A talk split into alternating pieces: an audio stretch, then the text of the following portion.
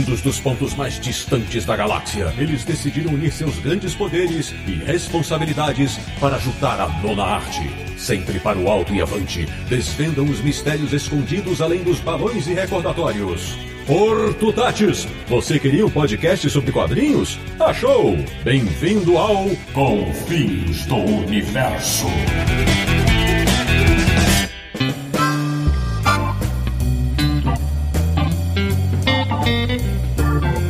Bem-vindo, bem-vindo! Está começando mais uma edição de Confins do Universo, um podcast sobre quadrinhos mais ouvido por editores, agentes, roteiristas, desenhistas, arte finalistas, coloristas e leitores desse nosso mercado. Que é o podcast do Universo HQ, o site que, quando o assunto é a boa e velha nona arte, não faz distinção de países ou de gêneros. A gente gosta mesmo de quadrinho bom. www.universohq.com e o programa de hoje, atendendo a muitos pedidos dos nossos ouvintes, é mais uma daquelas consultorias gratuitas que oferecemos de tempos em tempos. Eu sou Sidney Guzman, falo de São Paulo e admito, sou repleto de pequenos pecados. De Petrópolis, no Rio de Janeiro, o jovem mancebo do Confins do Universo, ele que já encarou até uma guerra de luz e trevas. Samir Naliato. Se tem uma coisa que a gente merece é ler muito quadrinho. De Luxemburgo na Europa, o nosso correspondente internacional, ele que no velho continente já visitou tantos castelos que foi até ao Castelo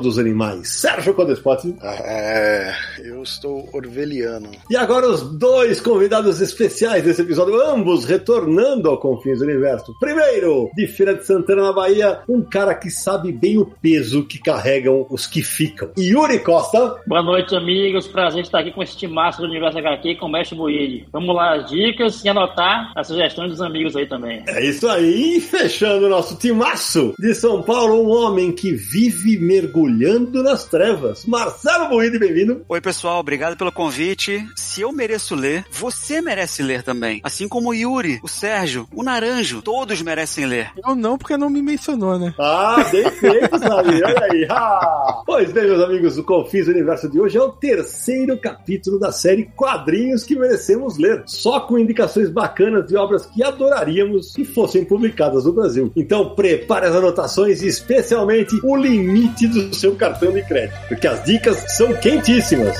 Até já!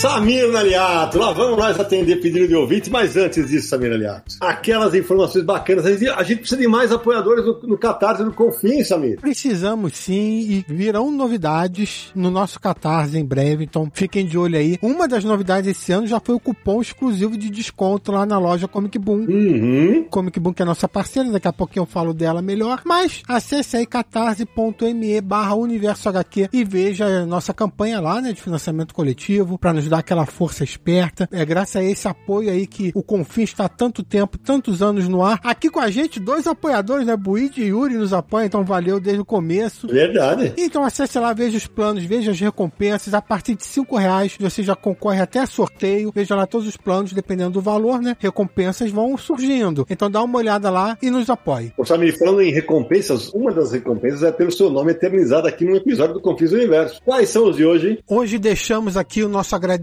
imortalizamos os nomes de Vitor Hugo Garcia de Souza, Nayara Prado, Ney Barbosa, Vitor Gale, Paulo César Dias Pinto e Rodrigo Stuzer. Valeu, galera, continuamos juntos nesse apoio. Ô, Samir, você já mencionou a Comic Boom? Dá o serviço completo. Ah, grande Comic Boom, ó. comicboom.com.br é o site dele, você pode comprar em todo o Brasil que eles enviam para todos os cantos desse país imenso, continental. E ó, o frete é grátis a partir de 249 reais em compras, hein? Lembrando também que a Comic Boom oferece cashback de 15% de desconto, ou seja, toda compra que você fizer, independente do valor, 15% desse valor retorna como um cashback para você usar em futuras compras. Além disso, claro, tem o cupom do Universo H que eu já falei, né? Os lançamentos têm sempre 20% de desconto, as pré-vendas sempre com 30% de desconto. Veja lá todas as novidades. E se você é de São Paulo, visite a loja Rua Tijuco Preto, número 361 no Tatuapé. É facinho de chegar lá, pertinho pertinho do metrô também. Isso, você pode comprar até pelo site, marcar para retirar na loja. Tem, são várias facilidades aí na Comic Boom. Visite a loja e acesse o site. É isso aí. Bom, antes de a gente começar o bate-papo, deixa eu apresentar de repente a audiência rotativa dos, dos podcasts. Deixa eu apresentar nossos dois convidados especiais. São dois dos caras, acho que são dois dos colecionadores que mais compram quadrinho estrangeiro nessa terra de, de meu Deus aqui. Começando com meu amigo Yuri Costa. Yuri, conta aí pra galera. Quem é o Yuri Costa? O homem da árvore de euros.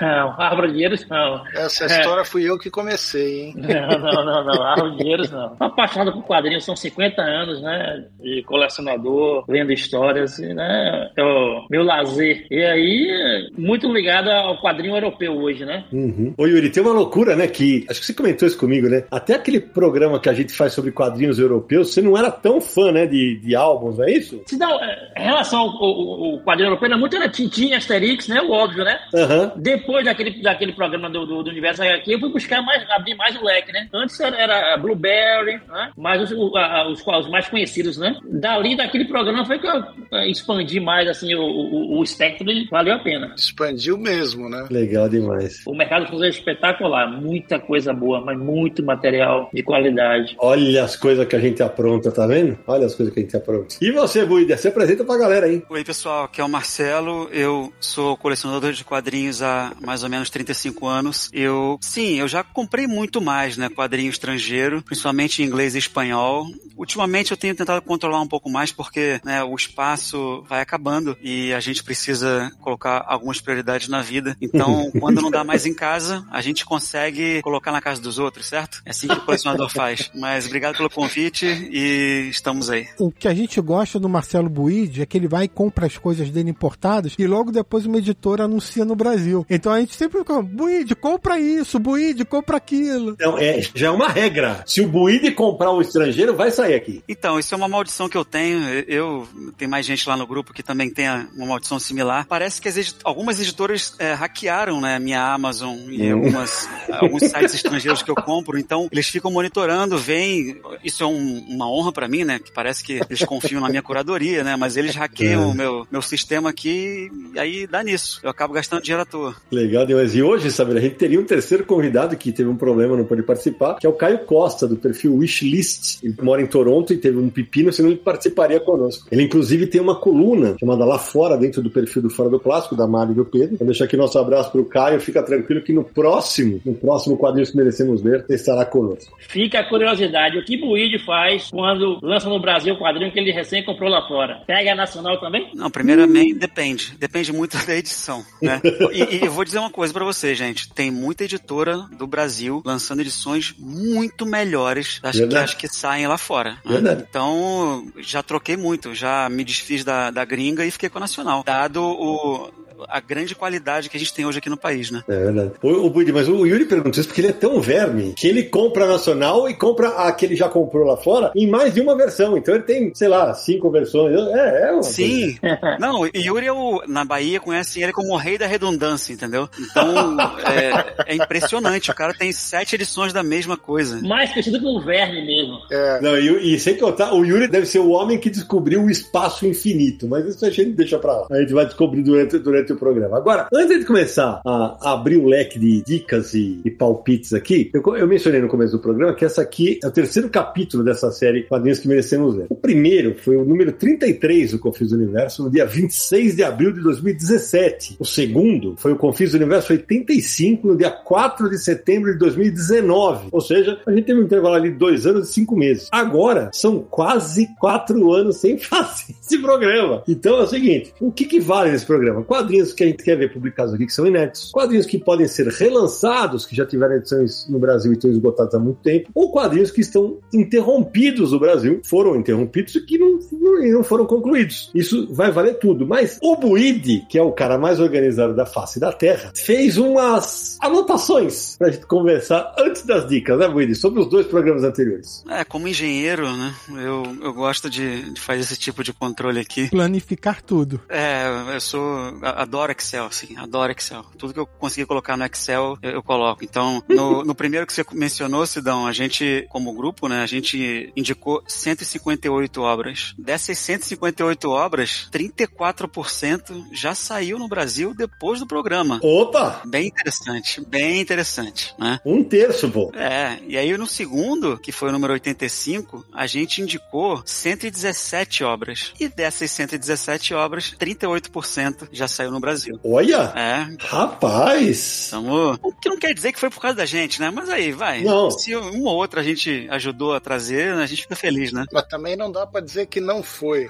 Exato. É, rapaz. Quero que provem que não foi. Alguém vai provar que não foi? Eu tô surpreso de 120 quadrinhos indicados em cada programa aí, na, arredondando aí. Pô. É, amiga. Coisa pra caramba, né? E nesse aqui eu não sei se vai ter tudo isso, não. É, também acho que não, também acho que não. Porque até porque teve a pandemia no meio, eu não viajei, muita gente não comprou. É, não sei se vai ter tudo isso, não. Tá ficando mais difícil também de, de É, indicar exato. coisas que você fala, merecemos ler que ainda não saíram, né? Principalmente que o pessoal tá publicando, né? Sim, eu tava vendo né, o Budi, porque o Budi, isso tá tudo planilhado no Excel, ele mandou pra gente e tal. O segundo programa, cara, eu fui ver a curiosidade das minhas indicações. 10 já saíram no Brasil. E, e já tem mais dois a caminho. Falei, cara, é, o pessoal tá, tá mandando bala aí, vou te contar. Bom, então agora é o seguinte, como é que vai funcionar? Cada um de nós vai jogar um na mesa aí e nós vamos começar a bater papo. Possivelmente mais de um pode ter lido o título, pode ser de repente só o- a pessoa que tá indicando, mas o importante é jogar na mesa aqui. Então, abrindo os serviços, Marcelo Buide, o homem da planilha.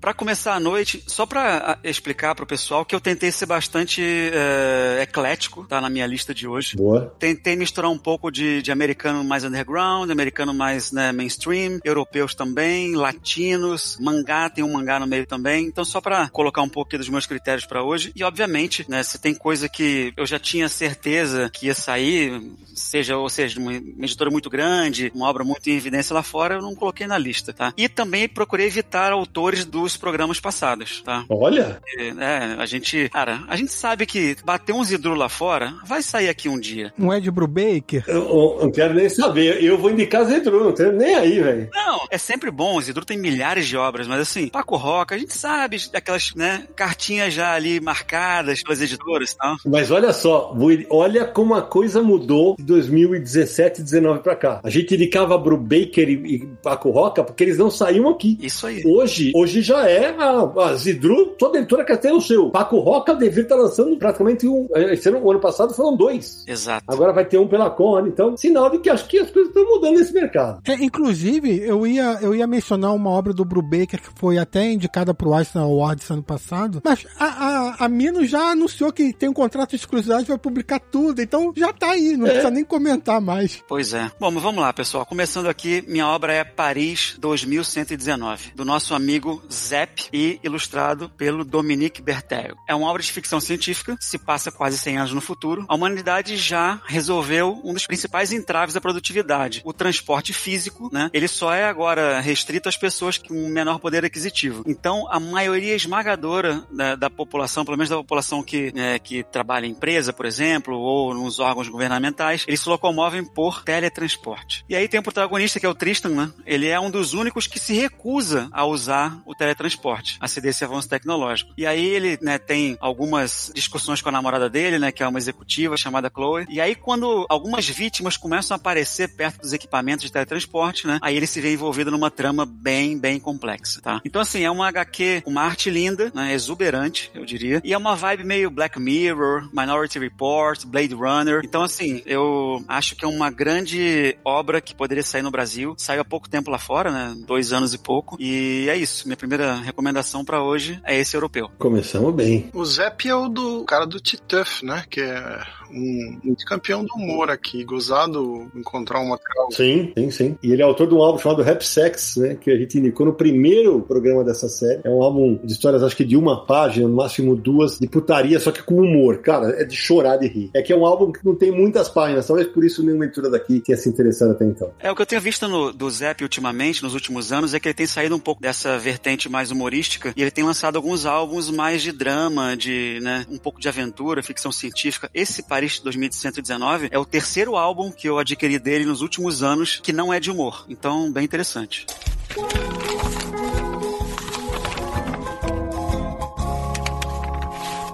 Yuri, sua vez. Segundo convidado, agora, agora é tua vez, Yuri. Vai lá. Vamos lá. Eu vou indicar aqui Los Que Quedam, uma edição espanhola da Planetimon, que saiu originalmente em 2018 na França, pela Delcourt. Os autores são pouco conhecidos. É o Joseph Busquet, eu, pelo que pesquisei, são uma, uma, um quadrinho francês sobre a história de Jack e Mr. Hyde, e o desenhista Alex Fu, também com uma obra bem pequena. É, a história é muito interessante e parte do seguinte princípio. Nos contos mágicos, onde as crianças vão para os reinos de fantasia salvar mundos, o que acontece com os pais que ficam, quando se deparam com a ausência da criança? Então esse é todo o impacto quando os pais acordam de manhã e não tem no quarto o filho. E o desespero, não tem nenhuma porta arrombada, não tem nenhum sinal de que é, de por onde a criança tenha desaparecido. E aí bate o desespero, as televisões, os órgãos de notícia começam a investigar e a polícia também. E começa o questionamento com a família da criança. Será que são normais? O que aconteceu com essa criança? Então, a partir desse argumento aí é fantástica a história. Há um detalhe importante que a criança volta. Só que o tempo entre o mundo de fantasia e o mundo real é diferente. Isso causa um impacto brutal com um final. Muito complicado não dar spoiler, mas o final é bem impactante. Quadrinho espetacular. Realmente o, o, o roteirista foi muito feliz na, na, na ideia da, da, história, entendeu?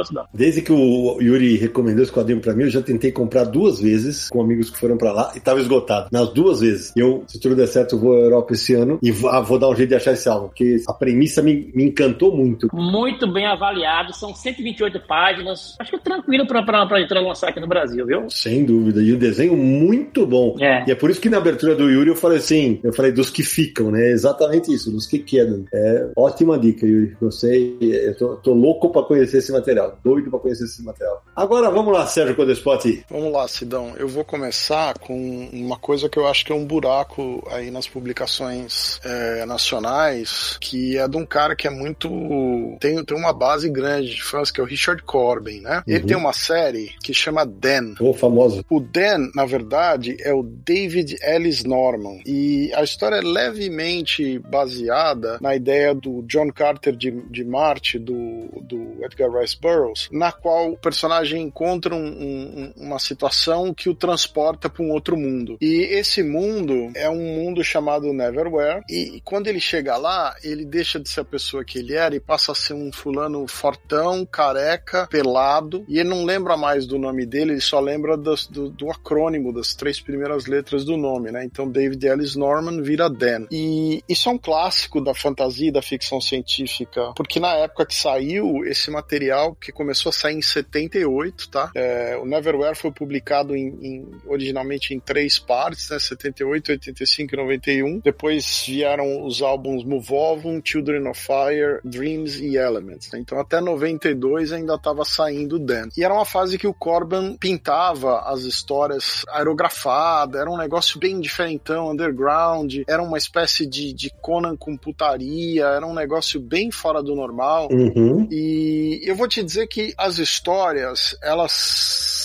são bem medianinhas, assim, em termos de, de enredo e tal. É um fio da meada ali. Mas a arte era um negócio que impressionava demais, deixou um impacto monstruoso em gerações de artistas, saiu na heavy metal, saiu em álbuns isolados, foi publicado em vários países do mundo, teve um desenho animado inicial e depois teve um tem um, um, um dos episódios do desenho heavy metal é o Dan. Então você tem toda essa construção aí de praticamente uma década de material publicado, né? Que é inédita na, no, no, Brasil em termos de publicação regular, né? E são cinco álbuns, né, Sérgio? São cinco álbuns, é, são cinco álbuns. Então, assim, eu acho que é um material que poderia preencher uma lacuna, né? O Corbin tem bastante fã no, no, no Brasil, porque ele, ele era publicado em preto e branco em histórias de, de horror, né? Então ele tem os fãs só do lado de horror, que é o material mais conhecido dele no Brasil. E agora, recentemente, algumas coisas que ele fez aí do Hellboy junto com o Mike Mignola, né? Mas esse material mais de fantasia dele é um material que só conhece quem lia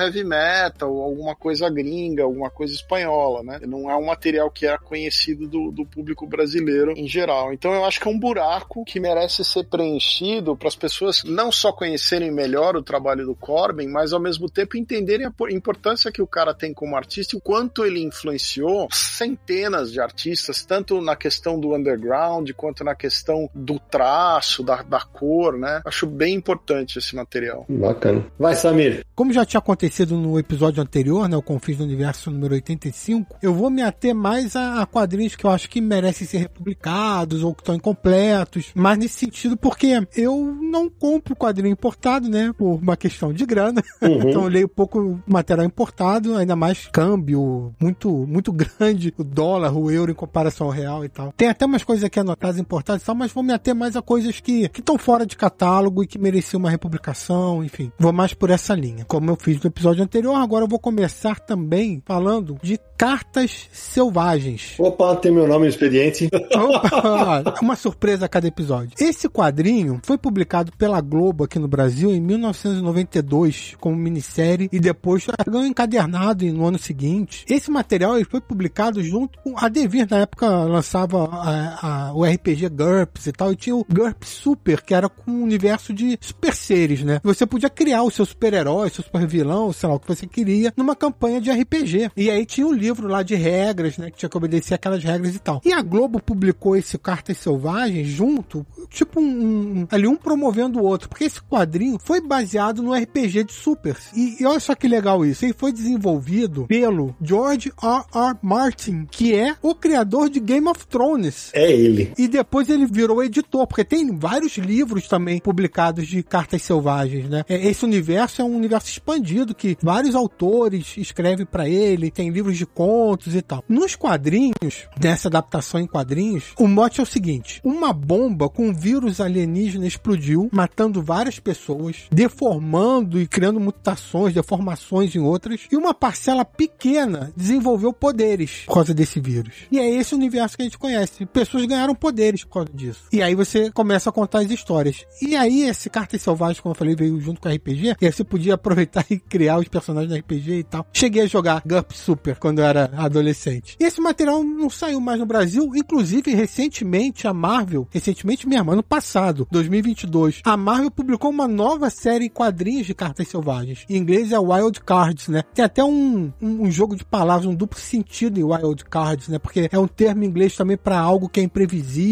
né? Uma coisa que pode ser uma surpresa e tal. Cartas selvagens perde meio que esse, esse significado, mas tem embutido aí isso também, porque o Wild Cards, assim, a bomba explodiu, só pode morrer ou pode ganhar poderes, então. Samir, só lembrando que originalmente esse material era da Marvel, mas saía no selo Epic Comics, tá? É, saiu pela Epic, exatamente. Esse material que saiu pela Globo era uma minissérie em quatro edições. Aí tinha, olha só o nome das pessoas que trabalharam nessa edição, alguns nomes. Barry Kitson, o próprio George R. R. Martin escreveu uma das histórias. Lee Wicks. Jackson Guys fazia capa. Jackson Guys, Marshall Roger. Graham Morrow. É, tem um monte de autor aí de renome que participou dessa minissérie, essa antologia de histórias. É, o Tim Truman, o Larry Stroman, o Tom Yates, era realmente um, uma equipe de gente muito talentosa fazendo essas histórias. Eu lembro que quando a gente foi lançar, eu entrevistei o Mauro Martinez dos Prazeres, saudoso, um dos fundadores da Devir. Para mim, ele me ensinou muito sobre GURPS e tal. E o, a HQ, ela, ela era muito ligada com o universo, né, do, do RPG, né? É. Eu não entendia nada do RPG. então, assim, o Leandro editor, o Leandro Luiz Delmanto, eu era o redator. E tá aqui, uma hora eu precisava reler, quem sabe eu não reli numa encadernado, isso mesmo, vai saber. Bom, eu vou começar pela Europa e já vou começar por um dos meus roteiristas favoritos, que é justamente o, o Zidru. Eu vou falar de, eu vou indicar Léo Lea. Eu acho que o Yuri já leu esse álbum. Muito bom. É, escrito pelo Zidru e desenhado pelo Benoit Springer. Eu li a edição espanhola, que foi publicada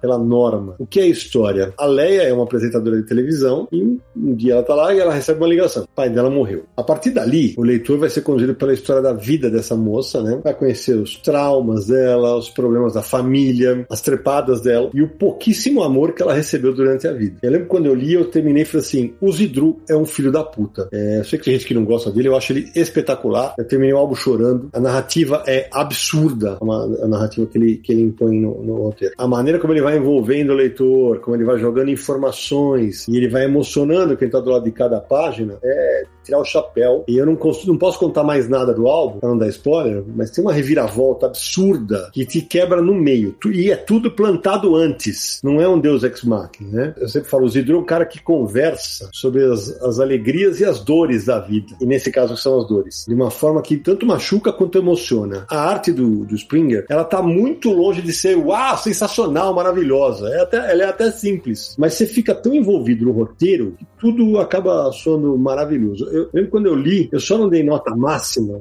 o texto da quarta capa da edição espanhola revelava coisas muito importantes da trama. E eu li. É um vacilo gigantesco, né? Um vacilo gigantesco. Eu não sei se é tão simples, como eu falei agora há pouco, o Guide na abertura, sair aqui hoje. Por quê? Porque esses álbuns do Zidru são álbuns relativamente curtos, em 56, 64 páginas. Como o, o mercado brasileiro hoje está no momento de, ah, se é para publicar, vamos lançar logo um encadernadão do Verões Felizes, com a Pokémon que vai lançar, juntando seis livros da série. Quando são edições é, solo, eu não sei. Parece que a, o, a que tá para vir agora para o Brasil é Lid, que também foi indicado aqui, por mim também, e a Script deve lançar. Mas são poucas editoras que estão apostando em edições de capa dura com poucas páginas. Então, por isso, eu tenho um pouco de dúvida se vai sair aqui. Não, em determinado momento do podcast aqui, eu vou mencionar isso também sobre edições de poucas páginas. Boa.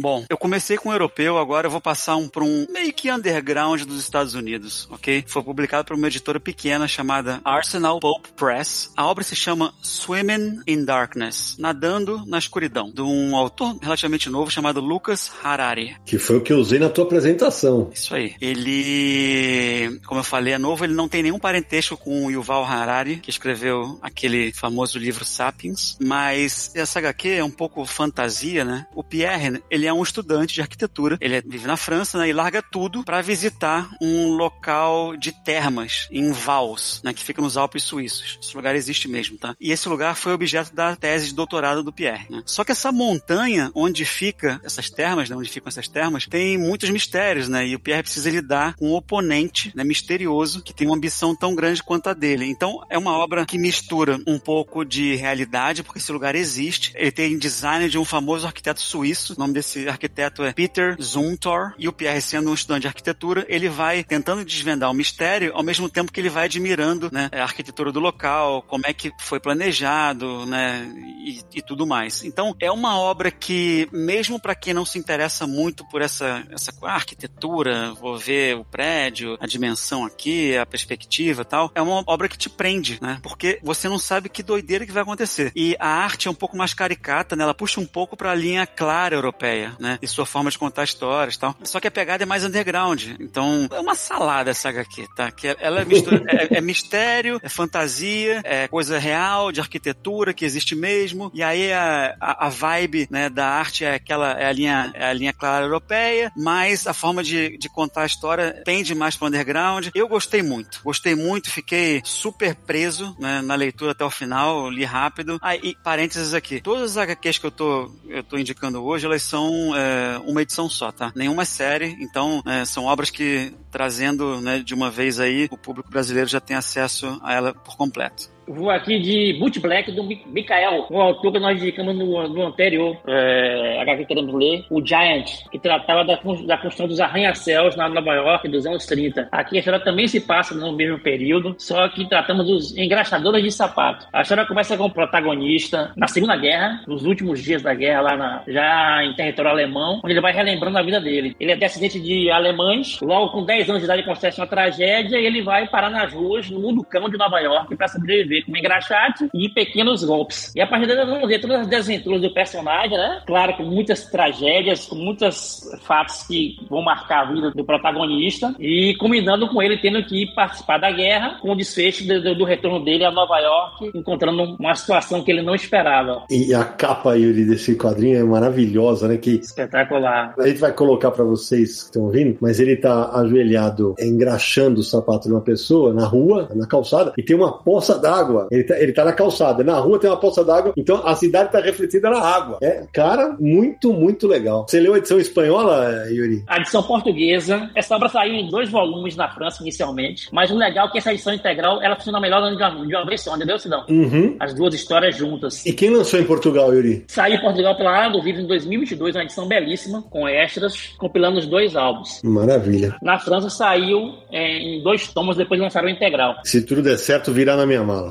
Ah, boa pedida. O, o Sérgio até resenhou o terceiro livro do, do Mikael, que, o Harlem, que saiu no primeiro volume, né? Na live, né? É, na live. Ele tá fazendo acho, uma trilogia sobre a Nova York dos anos 30. É bem bacana aquele material. Tava saindo pela Europe Comics, mas a Eurocomics fechou as portas agora em janeiro. Então eu não sei, eu não sei se vai sair esse material nos Estados Unidos do jeito que tava saindo, né? Vai sair aqui na Europa, mas quem tava acompanhando a edição americana acho que vai ficar a ver navios. Cabe um elogio aqui às editoras portuguesas, a Ala dos Livros principalmente, que tá fazendo um trabalho espetacular. Lançou em 2021 o primeiro foi o Giant, depois o, o, o Boot Black, e acredito que acho que no final do ano, quando saiu o segundo tomo na, na França, deve lançar também o Harlem. A arte é espetacular. É, a arte é fenomenal mesmo. Sim, concordo. Eu tenho o Giants aqui, é muito, muito, muito legal a arte mesmo. É a história mais pesada do que em Giant. Me lembrou um, levemente aquele filme Era Uma Vez na América, o personagem do, do Robert De Niro, o que acontece com ele, que ele vai parar na cadeia, tem uma situação que me lembrou bastante o filme do Sérgio Leone. Filmão, aliás. Sidão, deixa eu fazer uma correção antes do Sérgio. Eu tinha falado que a Arsenal Pope Press é uma editora menor nos Estados Unidos e, e não é isso, ela é canadense, tá? Então a edição uhum. que eu tenho aqui, mesmo com o Swimming in Darkness tendo saído primeiro lá na França, em 2017, a edição que eu tenho é canadense, não é americana não, tá bom? Boa. E eu vou com um nome muito pouco conhecido, mas que eu acho que é um, um cara que teve um momento muito forte é, com esse material na Europa, que é conhecido como Andreas, ele é o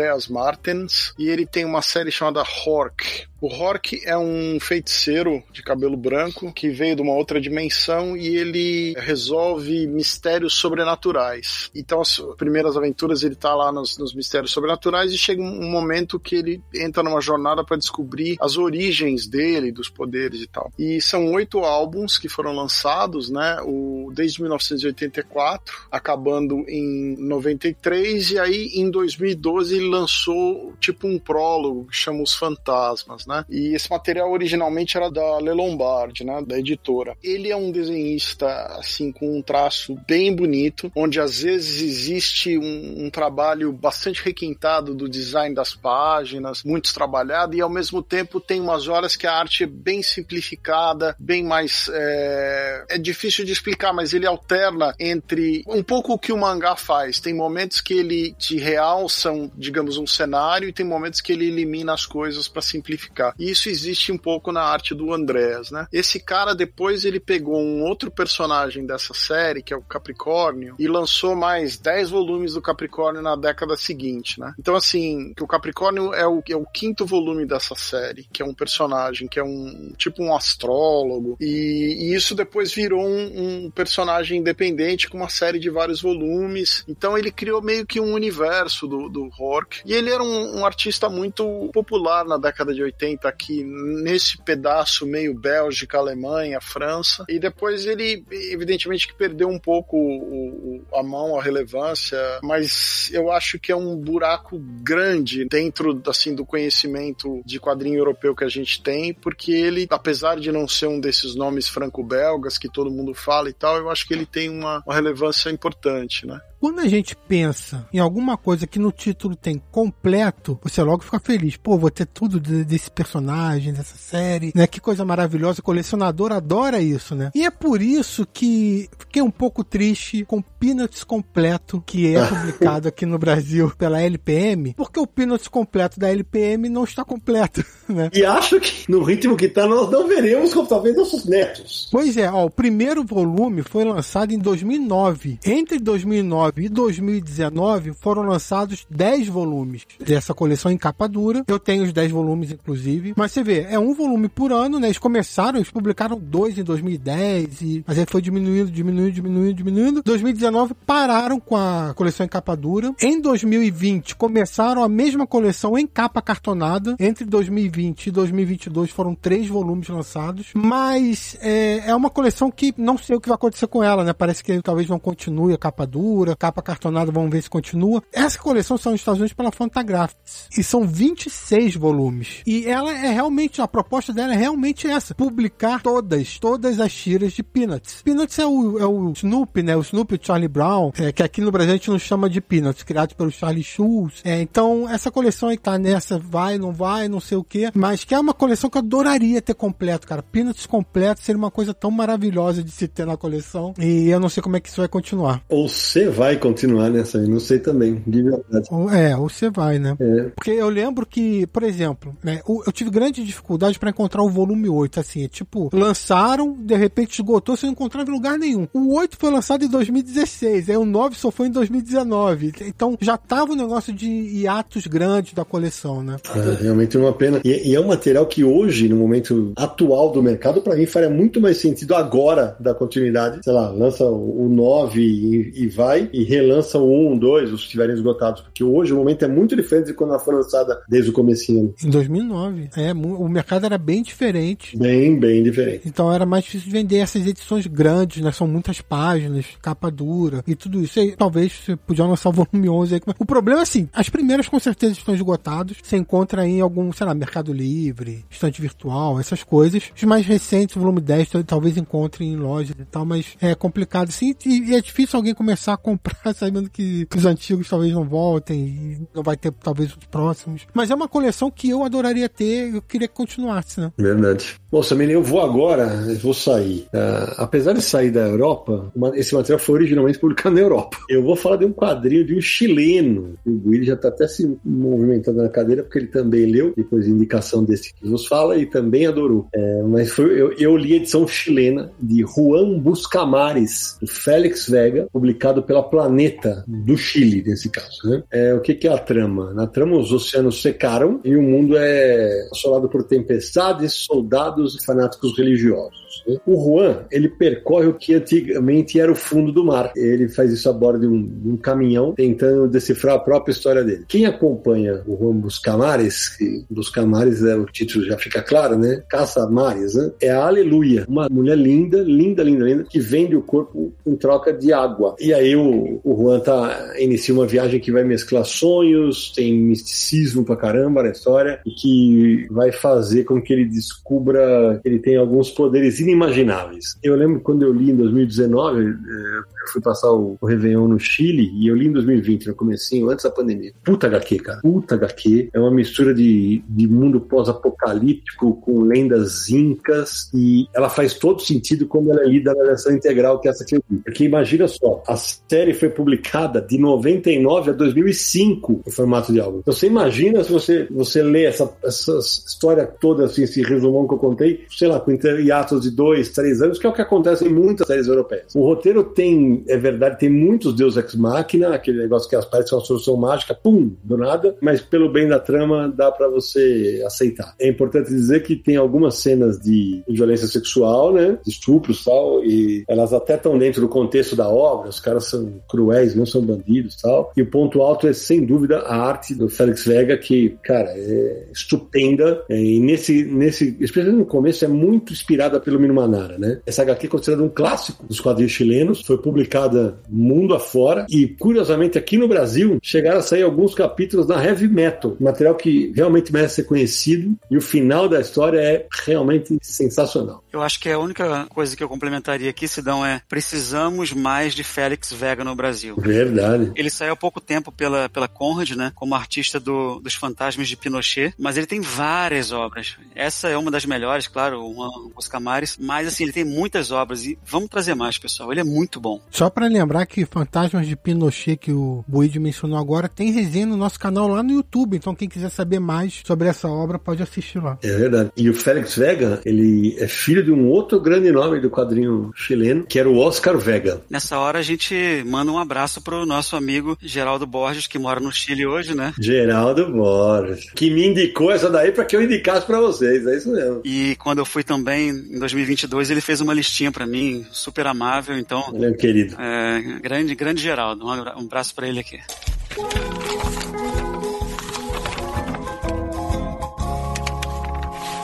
Bom, eu vou continuar a minha lista aqui com um mangá, tá? É um mangá de um autor que todo mundo conhece, mas são obras desse autor que quase ninguém conhece. Eita! O nome da obra que eu, que eu tô indicando se chama Katsuhiro Otomo Antologia. Olha. Saiu pela Norma Editorial em 2009, lá na Espanha. E são obras de ficção científica do, do Otomo, da fase dele pré-Akira, gente. Ô, louco. Sensacional. É sensacional. Yuri, tenho certeza que Yuri tem também. São 14 obras, né, do Otomo é, histórias né, mais curtas, claro. E como toda antologia tem altos e baixos, né? Essa aí eu vou anotar aqui agora, essa não tem não.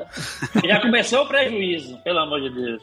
já vai procurar aí, cara. Mas assim, tem história que fala da, que faz paródia ao sistema político do Japão, uma arte mais cartunesca. Tem outras que tem umas passagens mais sombrias e desesperadoras, né? Que abusam mais do Nankin. A melhor história dessa antologia se chama Bola de Fogo. E ela é a mais longa, que basicamente conta a história de dois irmãos com poderes, né? Os dois têm poderes e eles estão em lados opostos de um conflito, de um Japão distópico. E o interessante é que o próprio Otomo afirma que essa história em particular foi meio que um ensaio, vai, para ele fazer Akira depois. Então é bem interessante a gente é, estudar mais o Otomo, ter contato com essa, essas 14 obras que foram unidas nessa antologia que eu falei da Norma. E é isso, mais Otomo no Brasil, gente. Luigi, eu queria complementar com uma informação só de curiosidade, que no Japão está saindo uma série de volumes que chama The Complete Works of Katsuhiro Otomo. E é toda a obra dele, incluindo assim storyboard do Akira, storyboard de Memory, sabe, de, de desenho animado, mas tem todos os rabiscos, tudo que o cara fez de capa.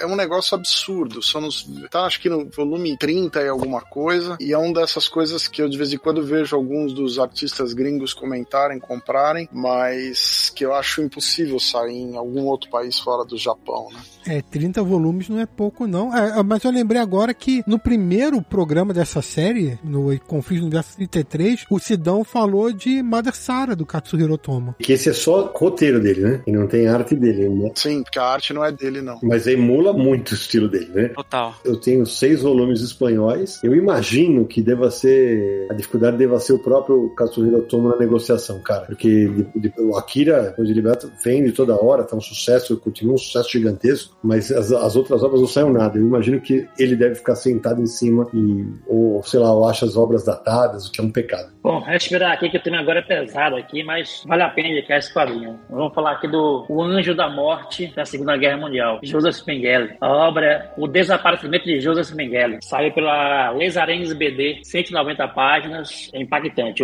A arte é fenomenal. E aí temos, é, o quadrinho inicia com o monstro desembarcando em Buenos Aires, e aí você acompanha através de flashback as monstruosidades dele nos campos de Auschwitz, e ele como um camaleão se esgueirando, conseguindo se esconder para não ser pego, né? Na Argentina, no Paraguai, terminando com o fim dele no Brasil. De embrulhar o estômago, é, a história do monstro, mas o quadrinho é fenomenal. Através de flashback, você vê os horrores da Segunda Guerra Mundial. O autor, ele se baseou num livro de Olivier Guess, roteirista Metz. Ele coloca uma coisa interessante no, no, na contracapa, na última capa. É a história de um escorpião. O escorpião, toda vez que você tira uma pedra e descobre, aparece uma tarântula, uma cascavel, uma cobra, os amigos do escorpião, porque é o que aparece ao longo de toda, toda a história, né? As pessoas que convivem com o monstro. Então, são 190 páginas que é um quadrinho que vale a pena, né? Pra ter noção do, do que aconteceu na Segunda Guerra Mundial, né? Não se repetir. Sempre bom lembrar, né? É. Exatamente. O final é apoteótico no Brasil, né? Todo mundo conhece o final de Mengele, é como termina o quadrinho. A arte é estupenda. É um cara, 190 páginas, viu? Caraca, então, é, esse é um volume que as editoras brasileiras podem lançar aqui tranquilamente. É, é um tema que, que, tem a ver com o Brasil, né? Tem boa parte da, da história do, desse monstro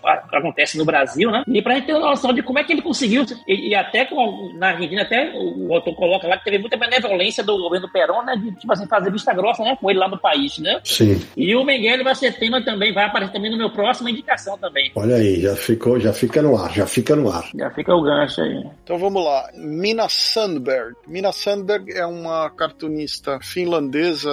Ela é escandinava, vai, vamos dizer assim, porque ela mora na Suécia, tem origem finlandesa, e ela publicou essa obra que chama Stand Still, Stay Silent. E não é uma obra pequena, tá? São 1534 páginas que foram publicadas como um webcomics e posteriormente foram lançadas como livros. Então tem uma edição de 2015, 2018 e de 2020. Isso saiu em inglês, em edições que ela lançou crowdfunding e depois saiu em francês também por uma editora que lançou na França. Esse material eu acho maravilhoso, é um material colorido que se passa numa Escandinávia pós-apocalíptica, num futuro relativamente próximo do nosso, mas que tem assim, digamos, um elemento mais de mitologia nórdica e umas coisas lendárias que se interlaçam com a história que ela está contando. Muita gente já deve ter visto um, uma ilustração desse material que circula muito pela internet e tal, que é uma espécie de uma árvore na qual ela mostra os idiomas e como um idioma deriva do outro. É, é como se fosse uma árvore genealógica de idiomas, assim, de línguas. Essa é uma, uma ilustração muito bonita e muito popular e faz parte dessa, dessa HQ. Eu sei que é um HQ enorme, né? São três volumes, cada um mais ou menos de 500 páginas, mas é um material que eu acho que vale muito a pena. Ganhou prêmio, a arte é belíssima, a história tem muita exposição, assim, tem muita narração dos personagens, tem até uma brincadeira de como um, um personagem tá falando numa língua, por exemplo, dinamarquês, e o outro tá falando em sueco, ela põe umas bandeirinhas para você identificar os idiomas que estão sendo falados, mas enfim, eu acho que é, é uma mulher fazendo HQ de uma maneira diferente, num país que a gente não tá acostumado a ver HQ, e acho que vale muito a pena. Assim como o Buid, eu vou de mangá, um mangá de um autor que não sai no Brasil, não entendo porquê, Junji Ito. Não, brincadeira,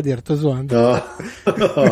Haja Junji Ito. Mas eu vou falar é do mangá Osamu Tezuka, uma biografia mangá. Esse foi o título quando publicado pela Conrad aqui no Brasil em 2003. A Conrad publicou em quatro volumes, né? Já faz 20 anos do primeiro volume. Duas décadas já, né? É um material produzido pela Tezuka Productions e feito pelo Toshio Ban, que era um dos discípulos do Osamu Tezuka. E ele conta a vida toda do Osamu Tezuka, a carreira toda, a vida toda. Essa obra saiu, como eu falei, em quatro partes aqui. O primeiro pegava dos anos de 1928 até 1945, o segundo de 45 a 60, o terceiro de 60 a 75 e o último de 75 a 89. Osamu Tezuka é o considerado deus do mangá, né, o pai do mangá moderno. Não há quem nunca tenha ouvido falar do Tezuka uma de suas obras. Então, esse mangá, é, inclusive recentemente saiu nos Estados Unidos, juntando os quatro volumes, dá mais de 900 páginas, tá? Esse material saiu originalmente lá no Japão entre 89 e 92, né, 1989 e 1992. Depois foi reunido em dois volumes e tudo nos Estados Unidos saiu recentemente, recentemente, os cinco, seis anos, saiu uma edição integral, né, com a obra toda, mais de 900 páginas, que chegou inclusive a ser indicado para o Eisner Awards como melhor edição americana de material estrangeiro. Então, duas décadas já, uma biografia do Osamu Tezuka em quadrinhos valia a pena trazer para o Brasil de novo. Olha aí, boa dica. Bom, as minhas próximas indicações, elas são, como eu diria, polêmicas, porque inovando nesse programa, elas não existem. É, elas não existem, mas é um negócio que eu adoraria ver. Eu adoraria ver autores nacionais fazendo Graphic Ziraldo, Graphic Laerte, Graphic Angeli. Ah, mas se não, os caras vão falar que copiaram a Graphic SP. Foda-se, foda-se. Imagina que legal você pegar os autores de traço mais underground para fazer uma história da Rebordosa, do Bob Cuspe, pegar os Piratas do Tietê por uma galera do quadrinho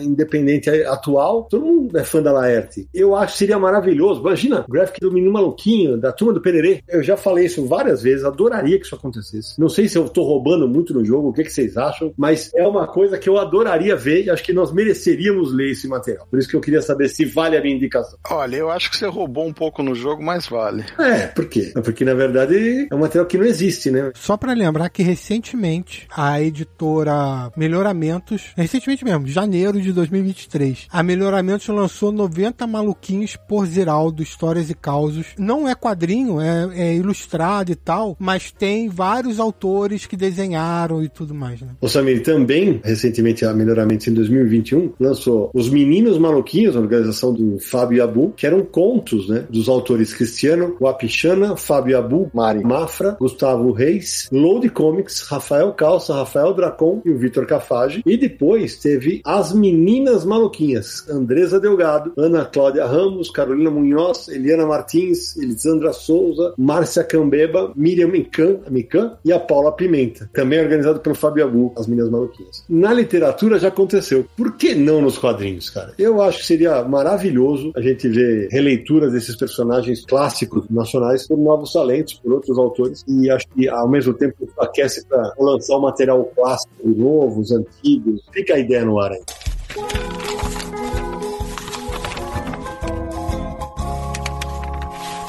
Bom, pessoal, continuando aqui, eu vou indicar uma obra mais underground também, chamada Upgrade Soul, como se fosse aqui uma, né, um upgrade da, da alma, né? A edição que eu tenho saiu em 2018, tá? É uma edição de colecionador. Mas essa obra, ela foi construída pelo autor Ezra Clayton Daniels desde o início dos anos 2000. E ela nasceu em 2012 como uma HQ para iOS para iPhone. Então ela começou no digital, lá por 2018 ela foi lançada impressa e recentemente ganhou essa edição de colecionador também pela Onipress. Qual é o argumento aqui? No aniversário de 45 anos de casamento do Hank e da Molly, eles se submetem a um procedimento experimental de rejuvenescimento. Aí, obviamente, as coisas saem um pouco do planejado, né? E aí, cópias, como se fossem clones, né? Desfiguradas dos dois, só que superiores é, física e mentalmente, passam a coexistir com o casal. Então você tinha um casal e agora você tem dois casais, sendo que esse casal, vamos dizer, produzido, eles são bem deformados, desfigurados, né? Mas eles são é, superiores fisicamente, mentalmente e por aí vai. E é um drama, assim, claro que tem ficção científica, né? Tem toda esse, essa coisa de essa tecnologia que não existe ainda, ainda, né? Do jeito que ela é apresentada na, na obra. Mas assim, ela provoca muitas reflexões. Então, vou colocar uma aqui. O que, que define uma pessoa? Então, assim, a versão melhorada da da pessoa pode ser considerada a pessoa, se você produz como se fosse um clone dela. Então você tem ali muito questionamento na obra sobre eutanásia, tem racismo, tem bastante futilidade, tem compaixão. A arte é maravilhosa, a capa é péssima, já adianto aqui.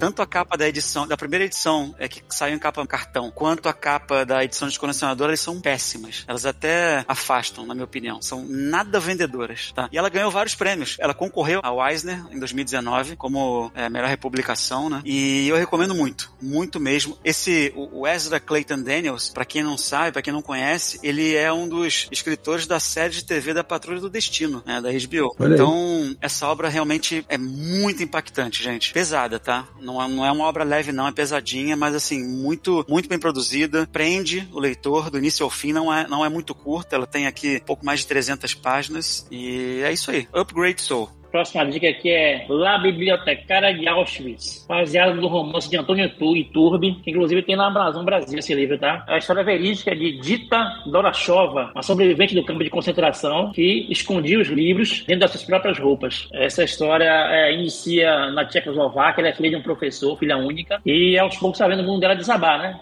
A ocupação alemã, perseguição aos judeus, culminando com a ida para o campo, a, para o campo de concentração de Auschwitz. Então, a adaptação é bem, bem legal. O Salva Rubio, que é, que é o roteirista da adaptação, e Loreta Roca, que é a cargo dos desenhos. Tem três momentos marcantes na, na, na, história aqui, que é impactante. O primeiro é quando a personagem chega no campo de concentração e ela estranha o campo que ela fica, é diferente. Ela no campo 31, onde ela fica, ela com as próprias roupas ainda, e o campo ao lado, as pessoas esquálidas com roupas aos trapos, né? Quase mortos-vivos. Ela sem entender o porquê dessa diferenciação. Lá na frente ela vai entender o porquê. Quando chega a Cruz Vermelha para fazer a inspeção, ela, ela deu, entre aspas, sorte de ter ficado no campo que era de fachada. Para quando a Cruz Vermelha chegar, passar a falsa ideia de que havia um respeito aos presos. Esse momento é bem, bem forte. Muito forte mesmo. E o outro momento impactante, o terceiro, é quando vai haver uma inspeção pelos nazistas e quem entra no campo 31? Joseph Mengele, o anjo da morte. E aí, amigo, nesse momento do, do quadrinho, ele, ele enxerga dois garotos gêmeos e diz: interessante, quero eles. É, é um pesado. Tá pesado, mas é uma história que termina bem porque ela, ela consegue sobreviver, né? E até contar, recontar a história dela, que foi o YouTube que publicou a, a, a, biografia. Muito boa a edição da Planeta Comic. É uma história muito forte, bem contada, né? Porque é uma adaptação, né? São 136 páginas. Essa é a minha dica. Eu queria só colocar um contexto para quem não está familiarizado com que o Yuri está se referindo aí. Auschwitz, as pessoas pensam que é um campo de concentração, né? Mas na verdade é um grupo de campos de concentração. Ele começa no, no Auschwitz 1, aí ele vai crescendo, tem o 2, tem o 3, Auschwitz Monomitz, Auschwitz Birkenau, e depois chega uma fase que eles têm algumas empresas, como por exemplo, empresas grandes, a Krupp, a Siemens, Schuckert, uma série de empresas que existiam na época e trabalhavam dentro da Alemanha, onde elas montam seus próprios subcampos com os judeus trabalhando como trabalho escravo nas empresas para a indústria alemã. Né? Então, é, esse é o contexto da situação que o Yuri mencionou aí. Até para acrescentar aqui a, a, história. Ela é filha de um professor apaixonado por livros. A história já começa assim, né? Ela com a mãe numa livraria. E essa paixão por livros é que faz ela correr todos os riscos, porque a, a, no regime nazista tinha a queima de, de livros malditos, né? Ela escondia os livros para ler para os mais velhos, para as crianças menores, correndo risco da própria vida dentro do campo de concentração. É muito bonita a, história da, da, protagonista. Bom, eu vou de Gizem Vural.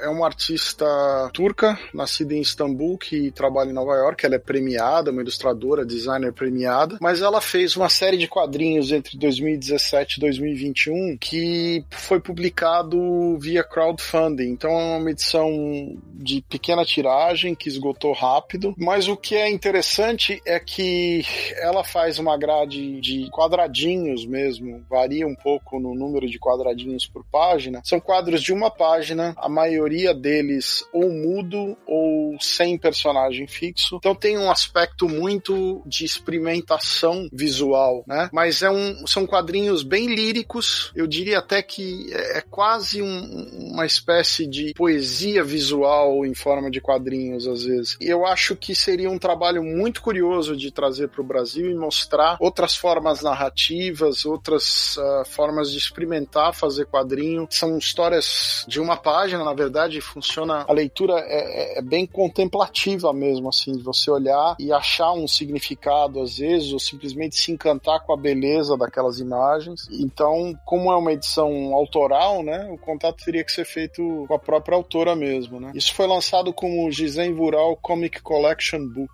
Vamos falar de quadrinho de guerra de novo? Vai. Ó, pessoal aí deve conhecer, não sei se o grande público conhece, vocês com certeza conhecem. A DC, durante ali décadas de 40, 50, 60, principalmente esse período, tinha muitos quadrinhos de guerra. A gente tem um episódio de Confins do Universo sobre quadrinhos de guerra, já deixa a indicação, procurem lá, porque ficou espetacular o programa e eu tenho certeza que vocês vão gostar. Maravilhoso, aliás, maravilhoso. Aí a DC criou vários personagens de guerra, né? Tem o Sargento Rock, é o mais conhecido. Só que tem um personagem chamado Hans von Hammer, que é o Ace inimigo. Caraca!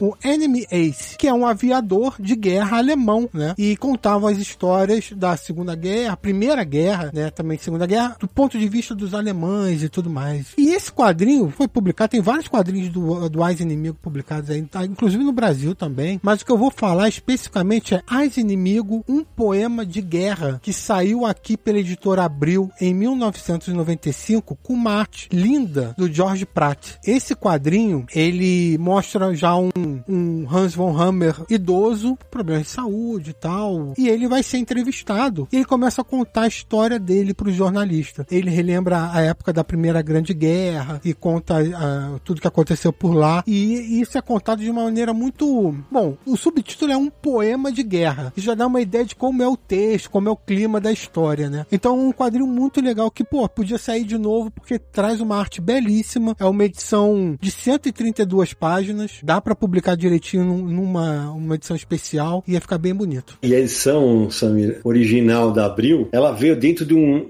uma espécie de um envelope plástico que vinha com um botão daqueles de pressão. Nossa, irritante isso. Olha lá, sabia? a gente já comentou sobre essa embalagem plástica de botão. Eu não lembro em que programa, não sei se foi o de guerra ou se foi em outro. Eu também não lembro. Foi o Naranja. O Naranja que o botão quebrou. Aquele pack, pack. E muitas vezes rasgava o plástico em volta do botão. Eu joguei aquilo fora, eu guardei só edição. Não, eu tenho. O meu tá bonitinho até hoje. Não dava pra empilhar também. Você não conseguia empilhar. É claro que não. Machucava as outras edições. É, tem que ficar sempre por cima. É, nossa principal habilidade como colecionador é empilhar. Empilhar é. livro, empilhar revista. Pô, eles metem um botão lá que faz um, né, um volumezinho a mais. Não dá pra empilhar, poxa. É isso.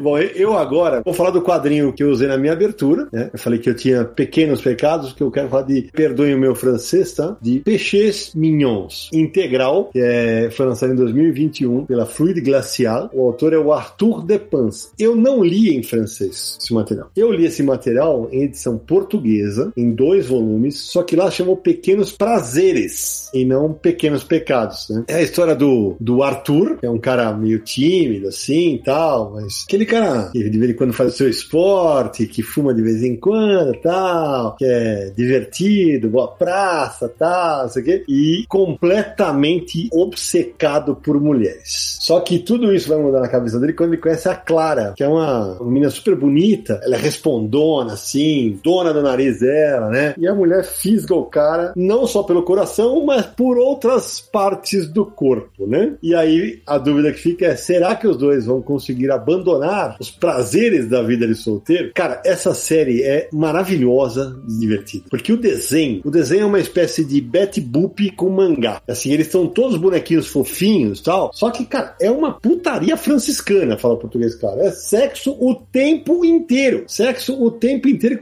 mas muito engraçado. As piadas que acontecem, uh, os desencontros, as desventuras dos dois tal. Tudo numa pegada muito zoando a realidade. E o detalhe, não é um quadrinho machista, porque tudo que o cara faz, ela faz também. Então, cara, é muito bacana. É um material de 240 páginas, né? Que, como eu falei, saiu o, integral agora, né? Tem dois álbuns portugueses que são menores e um, formato parecido com os livros do Fabiano Tomé na Nemo, tá? Esse integral, além de trazer os quatro volumes da série original, uma informação aqui que eles estão intercalados com uma espécie de anti-Kama Sutra, escrito por Maya Mazalret com arte do Arthur Depans. É, e também tem uma entrevista com o autor falando dos bastidores da criação da série e tudo mais. Material que eu adoraria ver aqui no Brasil, porque só saiu um pouco quadrinho erótico aqui no Brasil. Acho que no formato integral a coisa fica facilitada. Ah, vale dizer uma coisa: o Arthur Depans também é, é autor de uma série que faz bastante sucesso aí no mercado franco-belga. Você talvez conheça, chama Zombilênio. Sim, uma série de, de terror e humor. Exatamente. Agora, o que é curioso é que o trabalho do Arthur Depans é feito no Illustrator, né? Um, é um trabalho de vetor. Não sabia. Nossa, não sabia. É, não é um trabalho tipo Photoshop, um trabalho manual, é um trabalho vetorial. Fica mais impressionante ainda. Sim. Não perde a qualidade nunca. É verdade.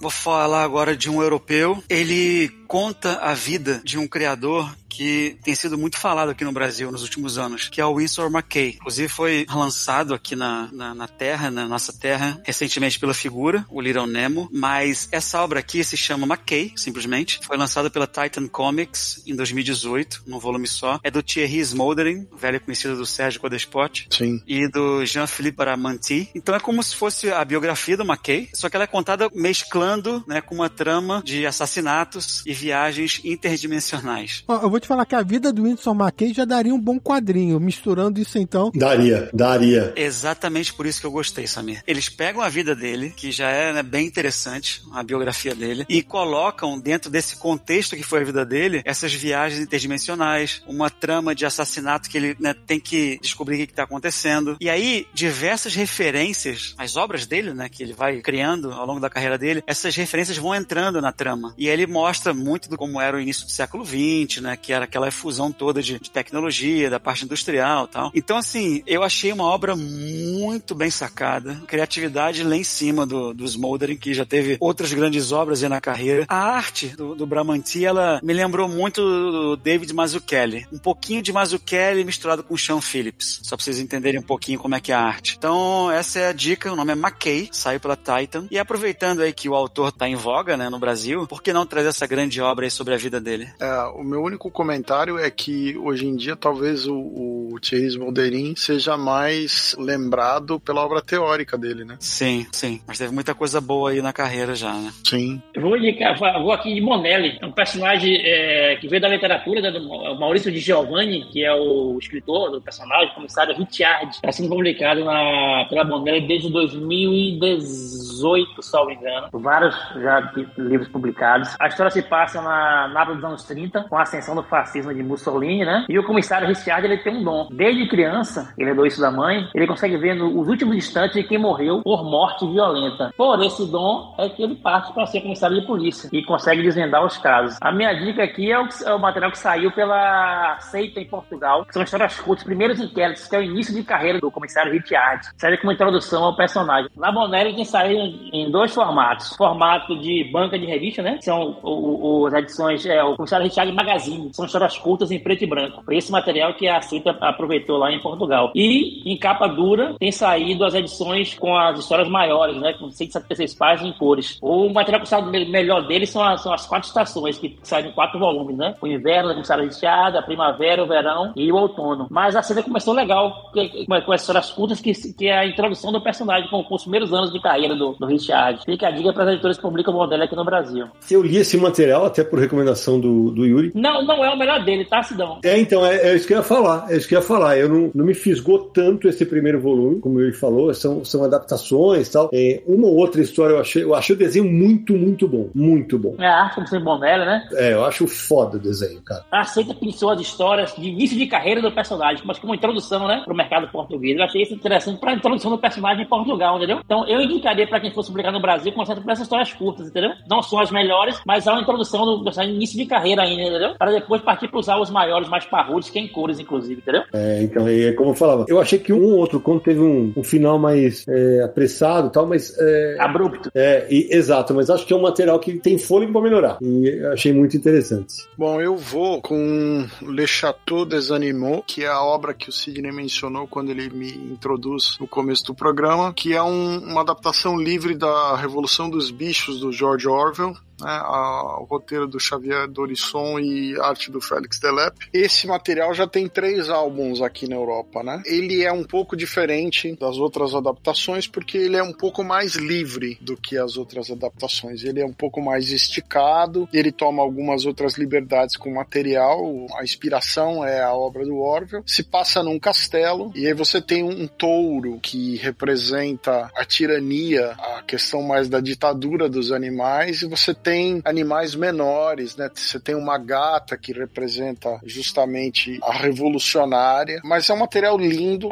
A arte do Delep é, é, é um negócio fora do normal. Nós já mencionamos isso na live. Eu acho que pelo menos o primeiro, se não os primeiro e o segundo volume já foram utilizados na live. Agora não tenho certeza se eu já fiz o segundo volume, mas enfim, primeiro eu tenho certeza. E vale a, a publicação no Brasil sem dúvida nenhuma, né? Principalmente porque esse material é caster, mano não é um material assim difícil de localizar nem nada, né? E o, o Yuri tem as edições portuguesas, né, Yuri? Sim, Cidão, tenho. Muito bom. Quem tá lançando em Portugal é, é, a editora Arte de Autor. E as capas realmente são desbundantes. E o desenho do miolo, né? Certo, pelo jeito também, né? Não, é maravilhoso. Fecha no quarto volume agora, né? Esse ano. Sim. Eu comecei falando de um quadrinho da Globo e agora eu vou falar novamente da editora Globo. E de novo eu vou falar que eu tô no expediente, cara. Que lançou a minissérie A Guerra de Luz e Trevas. Está no expediente, Sidão? Eu acho que eu tô no expediente do encadernado. Não sei se a minissérie já tava. A minissérie é uma minissérie em seis partes, né? Que saiu entre 89 e 1990. E o encadernado foi em 1990. Tem roteiros do Tom Waite, que inclusive trabalhou também com o Homem Animal. Logo depois da fase do Grant Morrison do Peter Milligan, ele escreveu várias histórias. Aí também já fez histórias de Star Wars, enfim. E arte do Cam Kennedy. Esse quadrinho, ele, assim, deixa eu explicar mais ou menos. O nome do protagonista é Lazarus Jones e ele é um veterano da Guerra do Vietnã que perdeu as pernas na guerra. Ele acaba voltando para os Estados Unidos e aquele trauma pós-guerra, né? Ele, ele, se envolve com alcoolismo, drogas e tal, tudo isso. Aí você vai pensar, pô, é um drama real, alguma coisa do tipo. E aí, não é bem assim, porque o quadrinho mistura ficção científica com fantasia, porque ele acaba sendo transportado para uma outra dimensão e nessa dimensão ele tem as pernas, é, vários companheiros de guerra dele que tinham morrido estão vivos e ele trava uma outra guerra contra um, uns outros seres nessa outra realidade realidade. E o quadrinho tem essa pegada muito forte de ficção científica, passa a ter nessa pegada de ficção científica durante as seis edições dessa guerra que ele trava por lá. E esse quadrinho nunca foi republicado no Brasil, já tem 33 anos agora, né? Isso. E tá aí, pulando aí pra alguém poder publicar. Olha, Samir, vou te falar aqui, eu nunca pensei, é, eu lembro que na época que eu tava, eu, eu era leitor ainda, eu tava começando a escrever sobre quadrinhos, e o começo nem me atraiu tanto.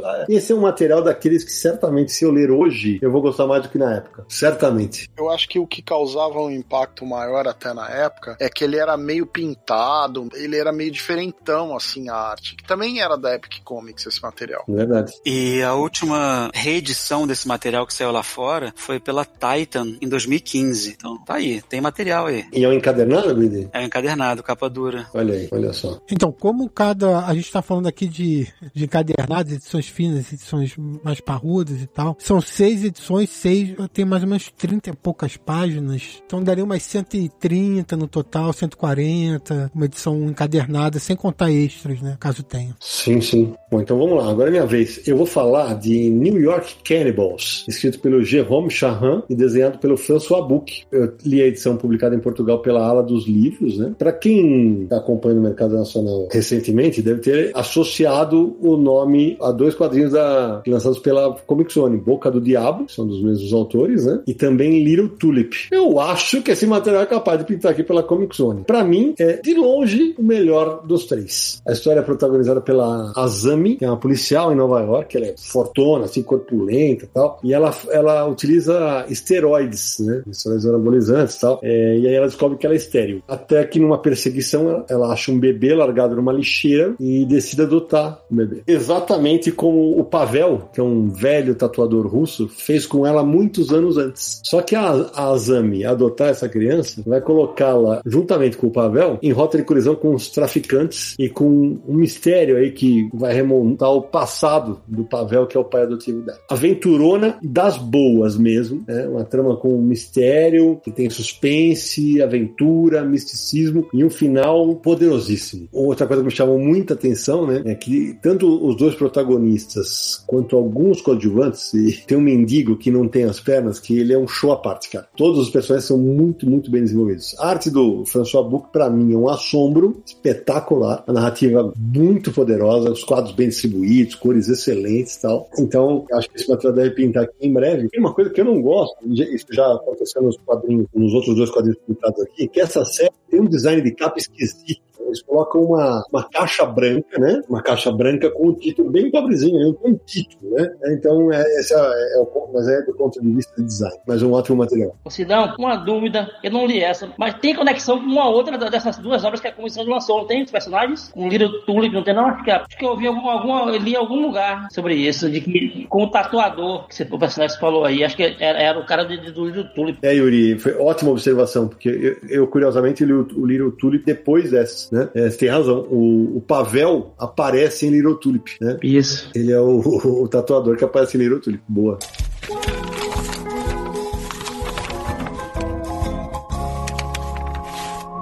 Agora eu vou para uma. É como se fosse uma reportagem em quadrinhos, tá? É uma obra que se chama Muhammad Ali Kinshasa 1974, que saiu em 2021 por uma parceria lá no, nos Estados Unidos da Titan Comics com a Magnum Photography Agency, ou seja, uma agência de fotografia que tem lá. É do Jean Davi Morvan, já conhecido nosso também, junto com um fotógrafo iraniano chamado Abbas e com o artista argentino chamado Rafael Ortiz, que é, é uma obra biográfica, né? Mas também reportagem, ela mostra a história dessa luta que aconteceu em 74 no Zaire. É uma luta de boxe extremamente famosa, né, do século 20. Eu não era nascido ainda, alguns da mesa já eram, né? Eu.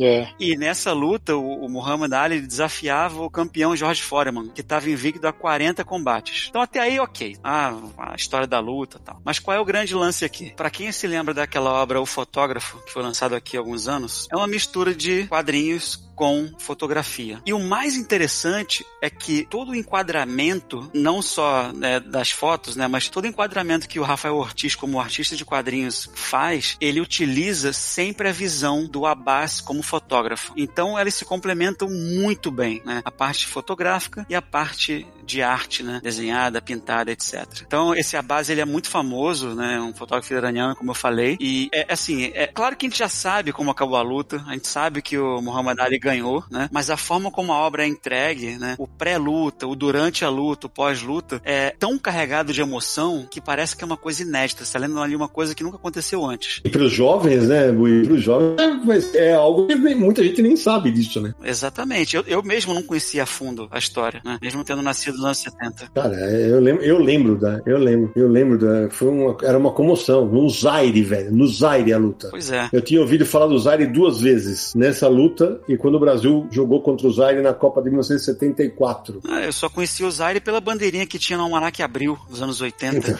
tinha é. lá a bandeirinha do Zaire antes da bandeirinha do Zimbábue. É verdade. Então, realmente, e adorei, adorei a obra, é, li duas vezes, muito interessante, cheio de extras e é muito bem casada, né, a fotografia com o quadrinho, como a gente já viu, como eu mencionei no, no fotógrafo que saiu aqui há alguns anos, né. Eu não sei se o Buid mencionou, mas o, o Zaire, que hoje é a República Democrática do Congo, é o nome que a partir de 97 passou a ser adotado. É isso aí. Já que você deixou a bola quicando aí, desculpa passar na frente, mas fotógrafo é outro quadrinho que merecia ser republicado, né? Porra, mas muito, já falamos isso. Oh, com certeza. O fotógrafo, uma história no Afeganistão que saiu pela Conrad em 2010, já tem 13 anos, é, foram três volumes na época. É um quadrinho que vale muito a pena. Sensacional. O encadernado disso, hein, Samir? O integral disso, meu amigo. Nossa, ia ficar bonitão, hein?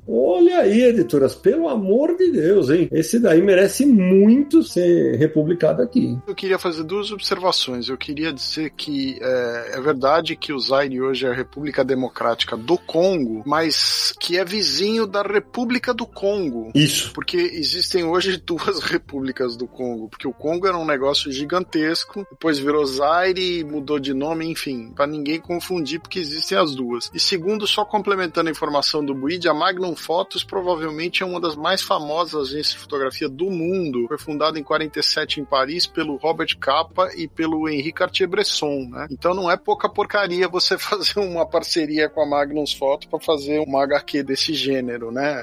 Falando de um evento assim. Então é um treco sério mesmo. E vai uma polêmica aí, foi uma zebra essa luta, viu? Ah! uma zebra. Ó, ah, parou. Se tem mais uma luta, só Deus sabe, viu? Parou, parou. Não, é que na verdade o Yuri tá falando. E é verdade, que o Jorge Foreman na época tava bem pra caramba, velho. 40 lutas invicto, gente. João, ele lutava muito. Olha, vou deixar aqui uma dica pra vocês assistirem no YouTube. As lutas de Ali com Fraser. Como foi difícil pra Ali. Perdeu uma e ganhou duas, mas foi um negócio. De... E como Foreman destruiu Fraser duas vezes, pra você ter uma ideia da fera que era George Foreman. É isso aí. Não, e depois tudo deu certo pra ele, Yuri. Ele lançou o George Foreman Grill, se deu bem.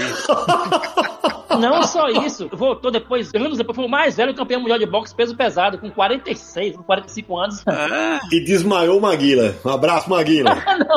Ó, você sabe o que é engraçado? Foi o Maguila dizendo o seguinte, que ele batia meu braço e doía no braço. é verdade, é verdade. Sidão, só pra arredondar aí que a gente tá falando do fotógrafo, é a história do Didier Lafevre, que ele é fotógrafo, né? Tem argumento dele, a obra. Também tem roteiro e desenhos do Emmanuel Guibert. E a história é sobre o Lafevre, que na década de 80, 1980, ele atravessou o Afeganistão a pé, numa expedição aí dos Médicos Sem Fronteiras e tal. Ele registrou tudo em fotos. E depois acabou virando esse quadrinho com fotos e desenhos, como o Buide mencionou. E um dos autores faleceu, né, Sérgio? É, o Didier Lefebvre faleceu com 49 anos em 2007. É um jornalista, né? Eu vou aqui de La Pátria de los Irmãos Werner. A Pátria dos Irmãos Werner. Esse quadrinho saiu pela Futurópolis, na França, no ano de 2020. E essa edição que eu estou falando, que estou comentando aqui, é a edição espanhola da Planet Mon, que saiu, se não me engano, em 2021. O roteiro é de Philip Collins e a arte de Sebastian Goebbels. Do que se trata? Final da Segunda Guerra Mundial, Berlim, 1945. A Alemanha já se dividindo. Os irmãos Werner são encontrados pela Stasi, a agência de inteligência da República Democrática Alemã, Alemanha Oriental. E são criados dentro da, de toda a estrutura e se tornam que, espiões, né? E aí nós acompanhamos né, os, os primeiros anos dentro da, da Stasi, o treinamento e o desenvolvimento dos dois personagens, dois irmãos, e cada um segue um caminho. O mais velho vai ser espião na Alemanha Ocidental, o mais novo, não. Passam-se anos, eles vão se encontrar quando? Na Copa de 1974, na véspera do jogo entre do famoso jogo entre a Alemanha Ocidental e a Alemanha Oriental, onde muitos dizem que a Alemanha Ocidental entregou o jogo para não encontrar com o Brasil e a Holanda. Mas foi mesmo. O quadrinho dá uma versão diferente de como era importante para a Alemanha Oriental, né, para a honra, né, deles, né, pela supremacia vencer o jogo. Os irmãos,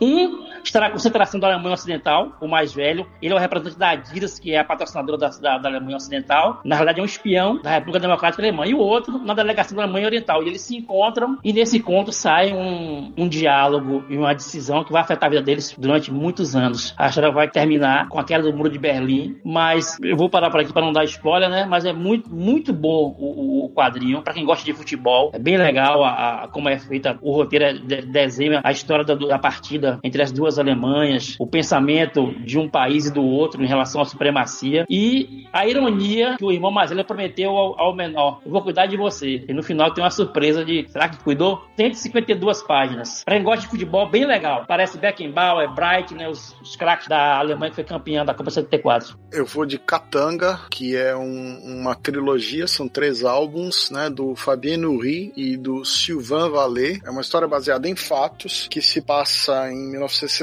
quando o antigo Congo belga vira a República Democrática do Congo. Olha aí. Hum, que a gente acabou de falar. Isso antes de virar Zaire, porque depois ele vai voltar a ser República Democrática do Congo, né? Nesse período aí breve entre 60 e 66, essa região toda do antigo Congo belga teve diversas guerras de guerras civis em função de problemas tribais, regionais, né, do, dos, dos generais que queriam ser os líderes e também do interesse gigantesco que havia no minério no Congo. E Katanga era uma região de diamantes, né? Então existia um, um, as companhias miner, mineradoras belgas tinham um interesse gigantesco nessa, nessa região e você tem ali um conflito muito grande, incluindo mercenários, tropas da ONU, enfim, é um caos essa história da República do Congo nesse período, né? E essa HQ é uma HQ muito bacana de aventura nesse sentido, é um tipo um, uma mistura de thriller com aventura aventura, né, baseado na história mesmo. E acho que é um, é um seria um, um, lançamento bacana, né? São, são três volumes, formato álbum europeu. Então acho que é um material curioso, né? Para quem quer conhecer um pouquinho mais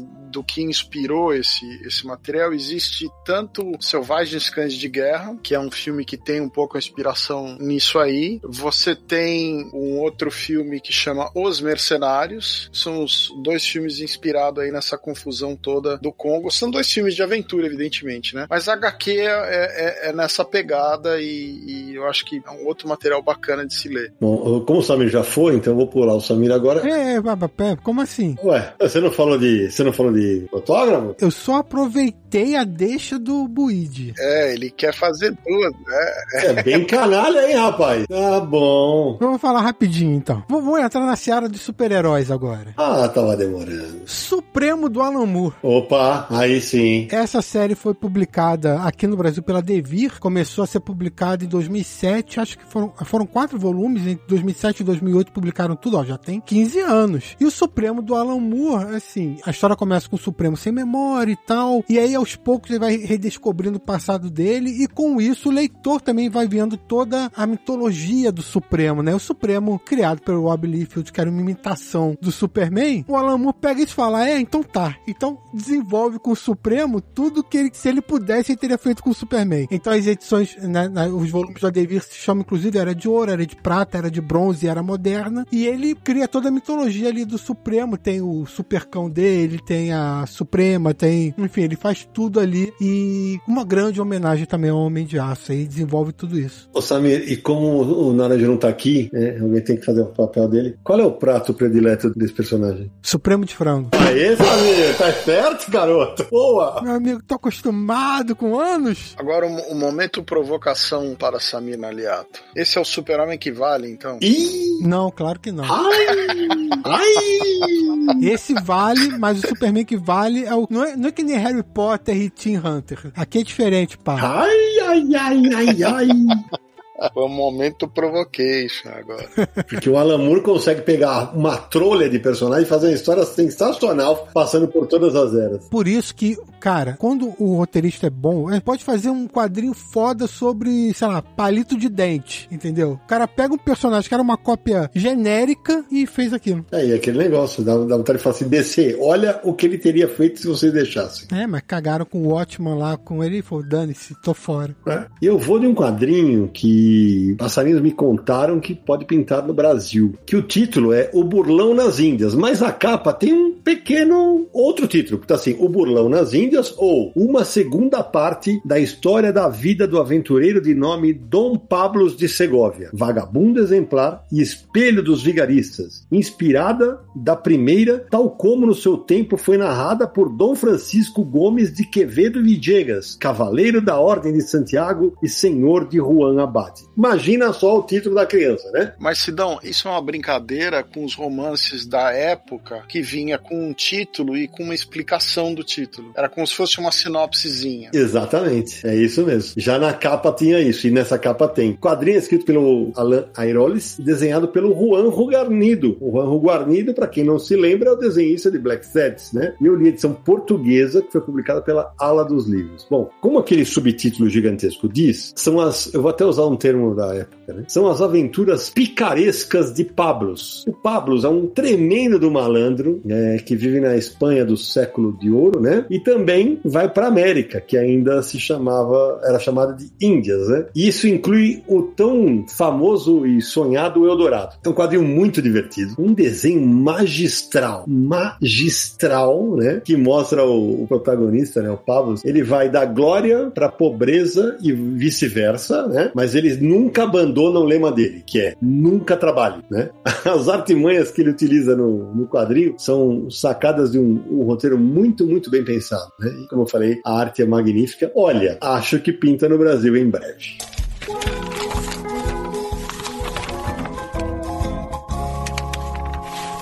Eu vou para uma edição inglesa de uma obra mais underground que se chama Kingdom, Reino, a edição da editora Nobro. Quem escreveu e também é o artista é o John McNaught. É um drama, é uma família de classe média que viaja para passar uns dias em um condomínio de casas na costa britânica e a mãe dessa família tem lembranças da sua infância no local, etc. E ela quer que esses fi os filhos dela, né, é uma menina de seis anos e um menino pré-adolescente, que eles tenham experiências semelhantes. E não é bem isso que acontece. Eu defino essa obra como comfort comic. Né? Então é, é, uma, é uma obra que é bem, bem introspectiva. Tá? A gente lê e acaba assim lembrando de coisas que, que a gente passa na nossa infância. Não tem muito texto. Mesmo assim, mesmo sem muito texto, ela tem que ser lida com calma, com contemplação. Eu acho também que nessa obra o, o ordinário torna-se extraordinário. Então é uma obra que eu recomendo. Ela tem uma pegada aí mais é, low profile, mas ela acho que cabe aqui sim. E é, é importante dizer que o, o John McNaught ele venceu Pre-Revelação em Anguleme em 2012. Então, ele é bom, tá? E essa obra eu gostei muito de ler, bem diferente de coisas que eu já li. Recomendo. Kingdom. Bom, eu vou de Las 40 Elefantas. Eu vou falar de uma integral espanhol. Na França foram três volumes pela Bamboo Edition. A obra trata de ladras. Londres, 1920, pós Primeira Guerra Mundial. Dá explicação porque as mulheres partiram para, para o crime, né?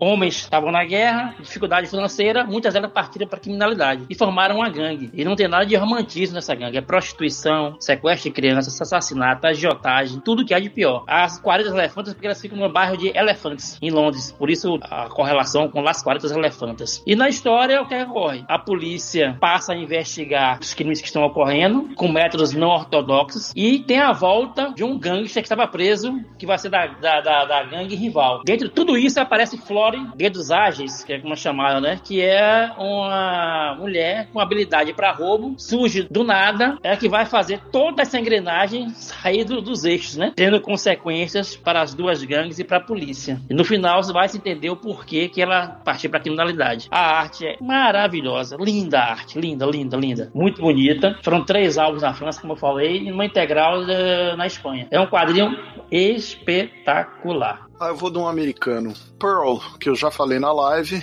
do Brian Bendis e do Michael Gaidos, que é uma história é, de uma assassina. Ela tem várias tatuagens, que inclusive algumas delas só são visíveis quando ela tem fortes emoções, porque a, a pele dela fica como se fosse enrubescida e aí a tatuagem ganha cor. E é um negócio bem interessante. É uma série que tá saindo pela Image, acho que já saiu até talvez o último volume volume e eu gosto demais dessa história até onde eu li, né? É um desses materiais que eu não entendo como ainda não, não, não foi publicado no Brasil, porque afinal de contas, Elias saiu no Brasil, Bendis saiu no Brasil, tem Yakuza, violência, a arte é linda. Então, para mim, é uma dessas coisas que surpreende, né? Até me lembro que na live, quando eu mostrei o material, muita gente ficou surpresa de como era bonito a arte do material, né? Então, uma dica óbvia aí. É, é um material que eu também, a gente já citou em outros programas, acho que foi no primeiro, mas é, pra Powers eu não entendo como não voltou a sair no Brasil. Só teve uma edição muito ruim da Panini, com um erro, inclusive, de virada de página, uma página dupla publicada separadamente. E teve um material da Devir que foi um, metade da, da, edição da Panini, e nunca mais. É a arte do Michael Avon Oeming com o trabalho do Bendis, né? Exatamente. Eu vou dar meio que uma roubada agora, pessoal, porque é o seguinte. Eita porra. Mais uma? É, não, não, é a primeira. Ah. Porque assim, tem quatro coleções que eu acho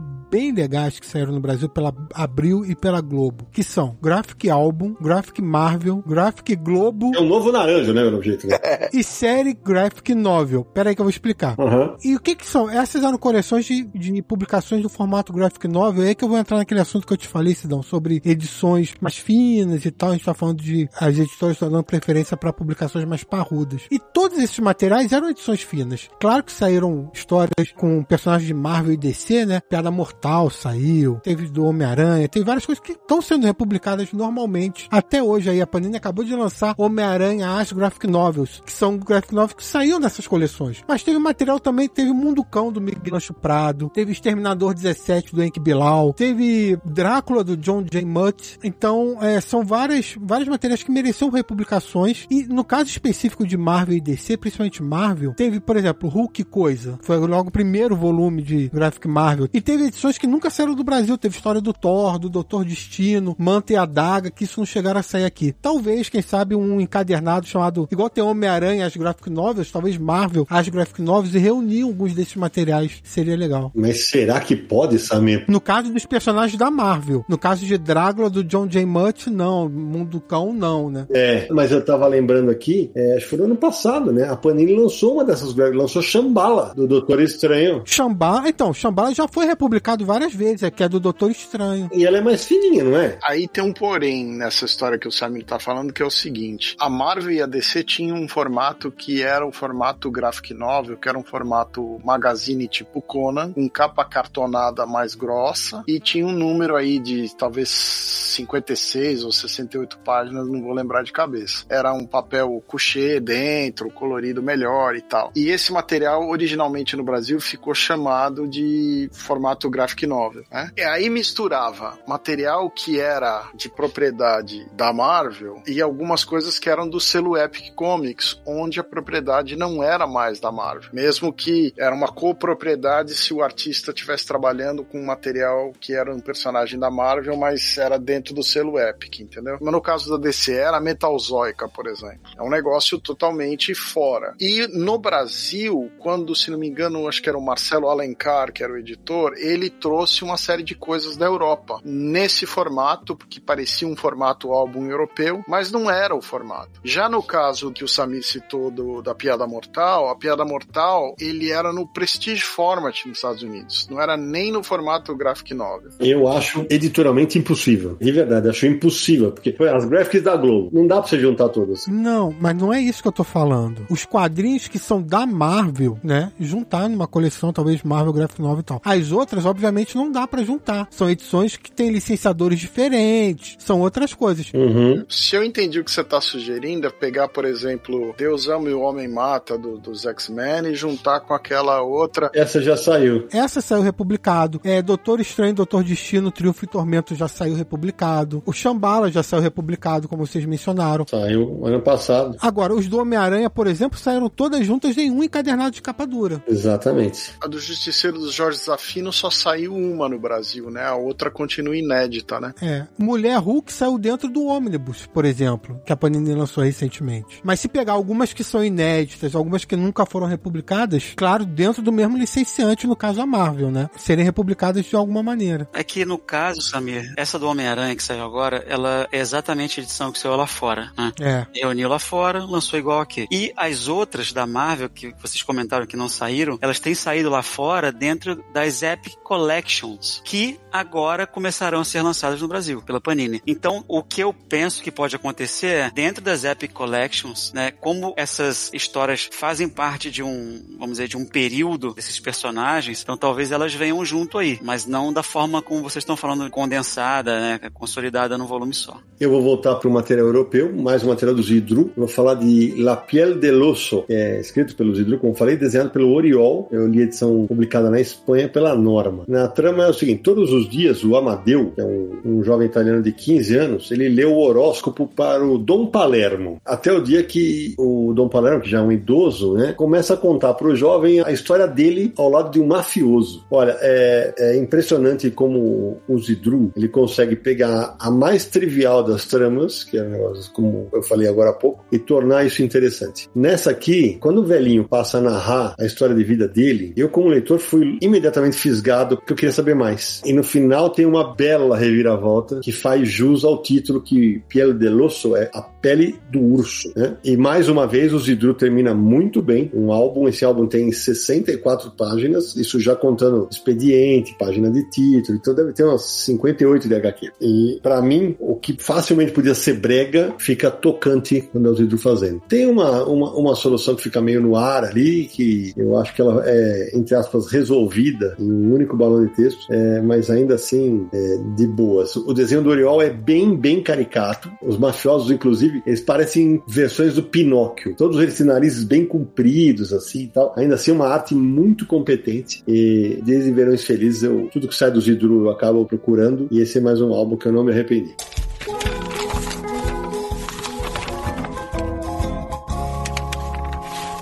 Aproveitando que o Samir falou agora há pouco do John J. Muff, que já saiu aqui no Brasil, por exemplo, nessa graphic do Drácula, nos anos 80 para 90, né? Tem uma obra dele que saiu em 2019, lá nos Estados Unidos, por uma editora nova-iorquina chamada Scholastic, chamada The Seventh Voyage, A Sétima Viagem. Ela é a adaptação para HQ de um conto de um escritor polonês chamado Stanislaw Lem. E como é que é a história? O Ihon Tik precisa, ele é um astronauta, né? Ele precisa reparar sua nave nave que está danificada e ela começa a entrar em vários vórtices temporais. Então ele que está solitário, ele tem o desafio de enfrentar várias versões de si mesmo, oriundas desses vários pontos temporais diferentes. Né? Então é muito interessante, é meio que uma tragicomédia sci-fi e a arte, né, a gente já conhece John J. Muff, maravilhosa. Então as situações são inesperadas, né? Os cenários são maravilhosos. Eu, eu indico aqui, é The Seventh Voyage. Branco em Redor, de Wilfred Lupano, que é um monstro de roteirista. Se não gosta muito daqui, lançou aqui Oceano de Amor, né? Saiu aqui no Brasil.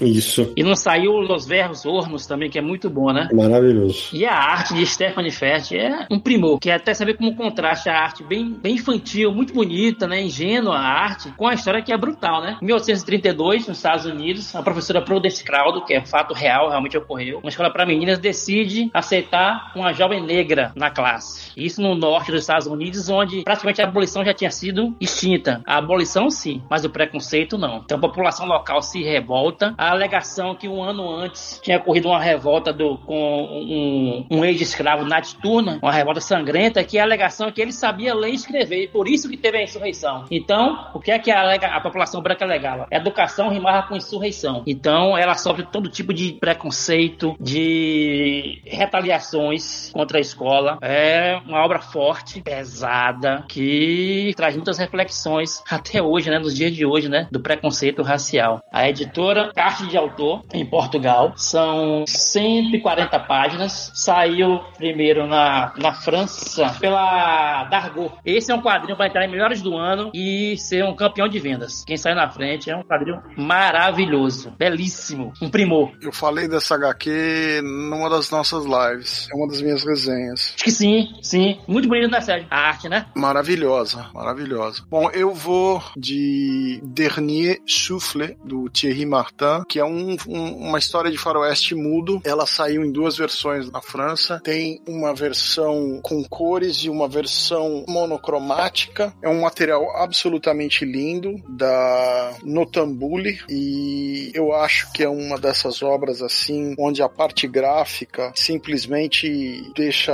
é, é um negócio eu não sei nem como descrever é um negócio monumental já falei dessa HQ na live o grafismo das artes é, é, é, é incrível incrível porque cada página é um quadro. Então essa HQ, além dela ser muda, ela é como se fosse feita só de splash page, assim, né? E é um fenômeno mesmo. Então acho que é uma dessas HQs relativamente simples de você publicar em termos de. Principalmente se você fizer essa versão que só tem branco e preto e uma cor, mas ela é uma HQ de muitas páginas, saiu na Europa em capa dura e tal. Só que é um trabalho maravilhoso, né? É uma história de faroeste e tal, então muito bonito. Um quadrinho divertido agora. Pra...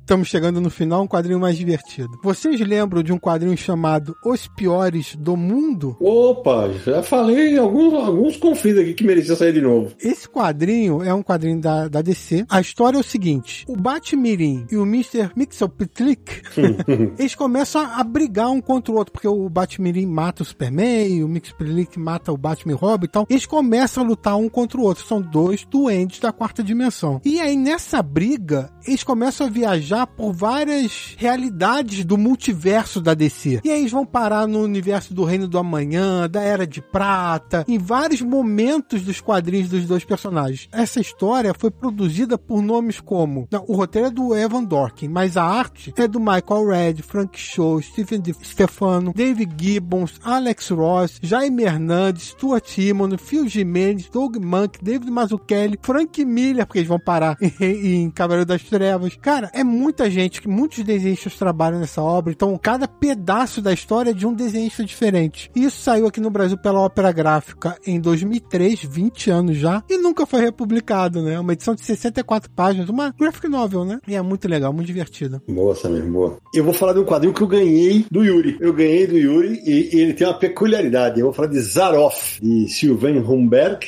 no roteiro, e François Miville Dechenet na arte. Foi publicado na Espanha pela Norma. Qual que é a, a curiosidade? O álbum vem encadenado de cabeça para baixo. Ou seja, a capa tá ao contrário em relação ao miolo. E foi uma falha da Norma e eles simplesmente não devolvem o livro, não, não mandam o livro certo. E eu fiquei com esse livro, com esse erro gráfico bizarro. Então ele tá aqui. Do que se trata a história? O Conde Zaroff, um cara super sofisticado e tal, ele desfruta impunemente do seu jogo favorito, que são caçadas humanas numa ilha nas selvas brasileiras. Só que aí o que acontece? A filha de uma das vítimas do Zaroff sequestrou a irmã e os sobrinhos do nosso protagonista. E eles vão ser a caça dessa vez. Esse álbum é uma livre continuação de um, de um personagem criado pelo Richard Cornell nos livros, e acabou no cinema, inclusive, como inspiração de filmes como A Fera Humana. É aventurona das boas mesmo, aquelas típicas vinganças idiotas, né? Que tipo, ele vai lá e vamos fazer um jogo que você vai em casa, dá um tiro na cabeça do cara, porque, mas não, ele queria. É aquele negócio, né? Quem tá, quem tá tão acostumado nos quadrinhos. É, e tem um ritmo bem tipo filmão do Indiana Jones, só que não tem humor, né? Tem umas forçadas de barra, tipo, tem os jacarés venezuelanos são do tamanho de crocodilos, tal, mas assim, entretém. A arte é linda, linda, linda, né? É, mas tem uma ou outra página que, que acho que a, podia estar mais bem distribuída tal, e o, e o, o Minville de Chenet perde pelo menos uma virada de página que é estupenda, que se tivesse na virada de página seria sensacional. É, no meu caso, evidentemente, se isso sair no Brasil, isso não vai sair publicado de cabeça para baixo. São 88 páginas de miolo. Sidão, tem um, um detalhe curioso sobre esse personagem Zaroff. Nos Estados Unidos dizem que o filme de 32, The Most Dangerous Game, que é Zaroff passando de vida aqui no Brasil, inspirou o famoso assassino do Zodíaco, que aterrorizou os Estados Unidos no final dos anos 60 e dos anos 70. No filme, inclusive, de 2007, relata isso, esse fato.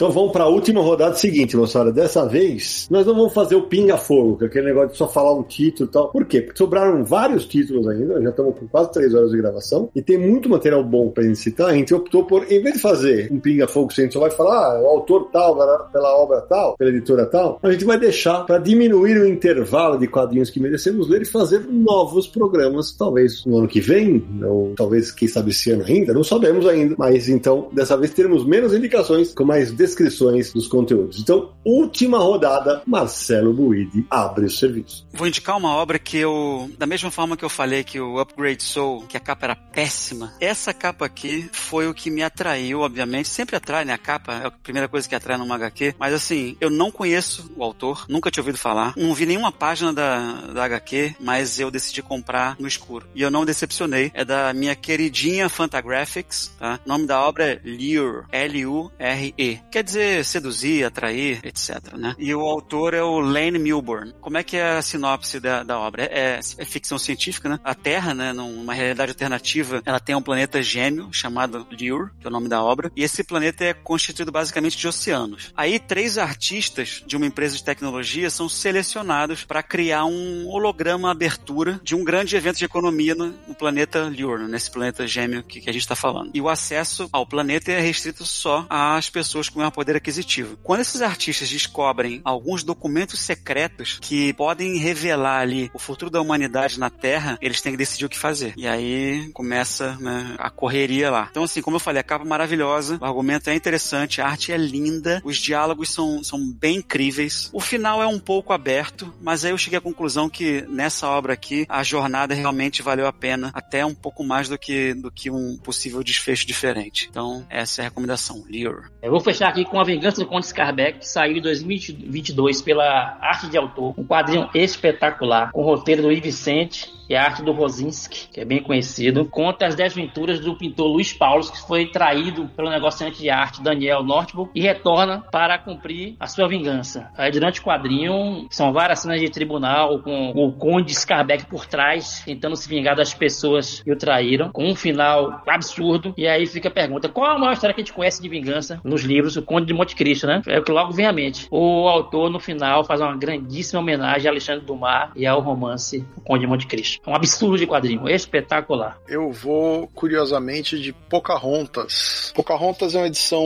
solo, capa dura, do Patrice Prunhe, que foi lançada em 2022. É um material todo aquarelado, né? O Prunhe, ele se dedica a histórias dos indígenas americanos, né? Habitantes originais, povos originários. E essa história é a história não versão Disney, mas a história baseada em documentos históricos mesmo. Então ela tem toda a relação correta com a aldeia correta, com, enfim, tudo que está documentado historicamente em relação a Pocahontas. E é um quadrinho lindo. Eu já falei várias vezes, tanto aqui quanto na live do material do Patrice Prunhe. É inacreditável que o material do, do não seja lançado no Brasil. Então, para fechar minha participação no episódio de hoje, eu vou falar de Balas Perdidas. Ótima. Um quadrinho que foi publicado aqui no Brasil pela Via Letra do David Lapham. É, esse quadrinho, bom, lá nos Estados Unidos ele foi publicado pela El Captain, que era uma editora do próprio David Lapham. Ele, ele criou para poder publicar a série dele, mas depois de um tempo passou para Image Comics, que continuou sendo publicado pela Image é, depois disso. É um quadrinho de crime policial, né? É, mostra como pessoas acabam é, sofrendo no meio de tanta violência e crimes e como pessoas inocentes acabam sofrendo com isso. É um quadrinho que tem um estilo no ar, né? Passa ali entre décadas de 70, 80, 90 e já foi indicada para Eisner Awards, já ganhou prêmio do Eisner Awards e no Brasil só teve dois volumes publicados pela Via Lettera. Mas ela é longa, né, Samir? Ela é longa. A primeira série teve 40 e poucos números, depois teve uma série mais contida de oito edições e depois uma terceira série de mais 40 e poucas, eu acho. Então, no total dá umas 100, alguma coisa do tipo. O Willy deve ter. O Willy deve ter encadernando. Tenho, tenho sim. Tenho e não li. Pô, Deixa eu acompanhar o Luigi. Tenho e não li. Ah, Quantos encadernados são, Luiz? É que eu tenho um que é um, meio que um ônibus do Ah, início da. Série, aí depois tem um encaderna... e mais uns cinco encadernados a seguir. Mas deve, olha, deve ser, cara, mais de 10 encadernados. Então eu vou fechar, Samir, com outro quadrinho que eu ganhei do Yuri. La Immersion, escrito por Severin Vidal e desenhado por Vitor L. Pinel, publicado na Espanha pela Nuevo Nueve. A trama é o seguinte, depois de fechar as janelas da sua casa, a octogenária Ivone deixa para trás quatro décadas de recordação para mudar-se para um lar de idosos. Acontece que para alguém que sempre foi completamente independente e ainda conserva a sua sanidade, é, vai ser bem difícil para ela se adaptar com a ideia de estar cada vez mais perto da morte. Quando eu li esse quadrinho, resenhei na nossa live de segunda-feira, ela ficou meses aqui em casa nas minas pilhas, né? Eu só tinha folheado, achado a arte linda, eu resolvi ler, né? E eu até falei isso na live. Quando eu terminei, parecia que eu tinha levado uma surra, porque eu lembrei demais do que eu, do que eu tinha vivido pouquíssimos dias, meses antes com os meus sogros, né? Que partiram para andar de cima, né? E várias vezes uh, a HQ me machucou. Eu, eu, eu, dessa vez eu não chorei, eu sou um chorão, sempre falo isso, né? Porque na, no enredo não tem uma coisa de ineditismo, assim, porque a obra mescla muitas coisas de que a gente já leu em rugas, em obsolescência programada dos nossos sentimentos, né? Mas é justamente nas diferenças que essa trama se sustenta. Porque a Ivone, ela meio que pede para ir pro asilo, né? E ela ainda tem desejos, ela fica triste porque ela não recebe visitas, ela peita a diretora da instituição, ela é uma protagonista foda, pra falar português, claro. O texto é poético, enxuto, um pouquíssimo texto e tal, e a edição espanhola é impecável, já saiu em Portugal também, espero muito ver esse material no Brasil. Agora, Samir, como você roubou no jogo, e, te, e eu vou ser obrigado, já que eu teve um quadrinho que eu indiquei e que ainda não existe, eu vou roubar um jogo de uma maneira bem light, tá? Porque eu vou indicar um quadrinho que existe, mas não existe impresso, e acho que merecia que alguma editora corresse atrás disso, porque uma hora isso tem que sair. Bunny Parker, do Vitor Cafage, que é uma. São tirinhas que ele começou a fazer na época do Orkut, em que ele faz uma paródia de um menino que é o Peter Parker, né? Do pequeno Homem-Aranha. É claro que para isso tem que ter uma licença da Marvel, alguma coisa assim, mas acho que valia a pena, né? de repente, a Panini correr atrás disso. A Marvel podia pegar, publicar nos Estados Unidos em inglês. Exato, não é? Porque valeria muito, mas muito, muito. Então, para fechar, tá aí Pony Parker.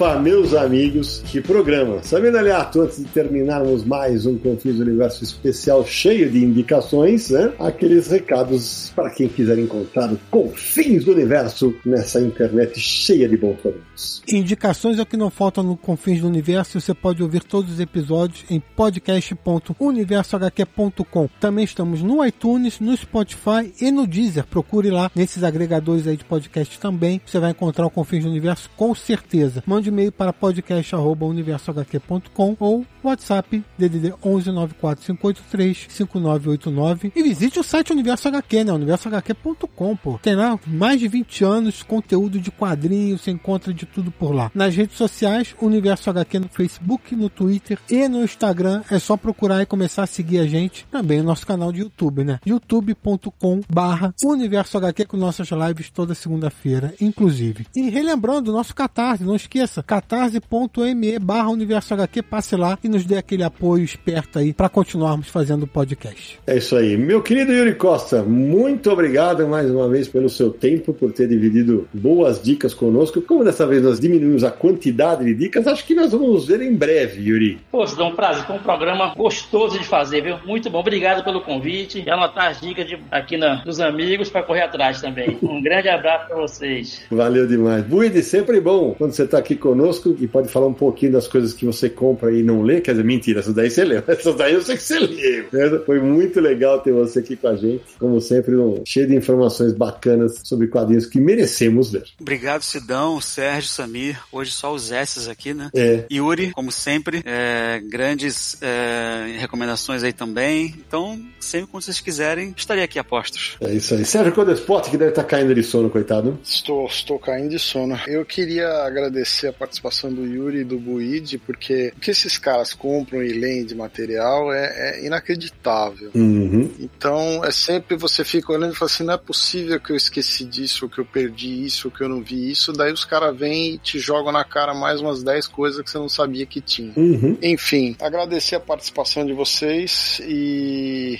eu tô realmente devagar agora, porque já são 20 para as 4 e eu tô aqui esbudegado. Mas obrigado, gente. Obrigado a todo mundo que apoia o programa e boa noite para vocês. Samir Naliato. Agradecer a todos os nossos apoiadores. 2023 tá aí, estamos só no início. Pô, eu confesso que quando tem programa assim, é uma pontinha de inveja do Yuri e do Marcelo Guide. com todos esses quadrinhos importados. É um sonho. Obrigado por terem participado também e trazido tanta dica legal. É isso aí. Eu termino agradecendo a todo mundo que nos apoia. É, o Nara que não tá aqui hoje, é o Sérgio Samir, os meus amigos Yuri Costa e Marcelo Guidi, sempre trazem dicas importantíssimas aí sobre os quadrinhos que merecemos ler. E como dessa vez sobrou coisa pra caramba, né, Guidi, eu tô até achando aqui que vai ter gente que vai pedir pra você disponibilizar a nossa planilhinha, viu? Então eu já me despeço dizendo que eu já salvei aqui o arquivo, a lista pro quarto episódio dessa série. Afinal, se tem uma coisa que todo mundo aqui tem certeza, é de que nunca vão faltar obras para indicarmos um programa como esse. Né? E a gente se encontra no próximo episódio de Confins do Universo!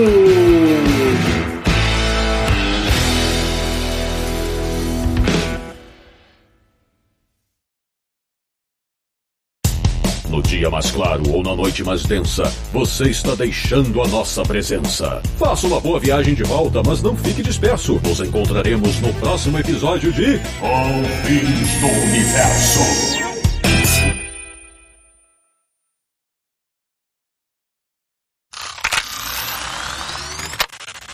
Se tem uma coisa que a gente merece é ler muito quadrinho. Da República dos Filhos. Não, da República não. Fui pro Zesso, o Naruto não tá aqui hoje.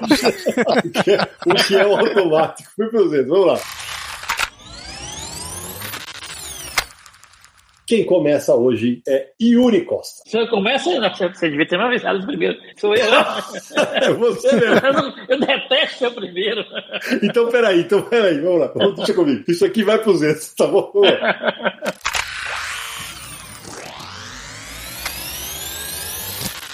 Deixa eu pedir uma coisa pra vocês. É, eu preciso ouvir um áudio que chegou de trabalho. Vocês me dão um minuto, mas sem falar, senão eu não consigo ouvir o áudio. Tá, tá bom. Todo mundo em silêncio aí. Tô botando mute. Tá bom. Vou pegar água então. O Guide resolveu mijar enquanto o Samir tá ouvindo o áudio. Foi pro Zesso.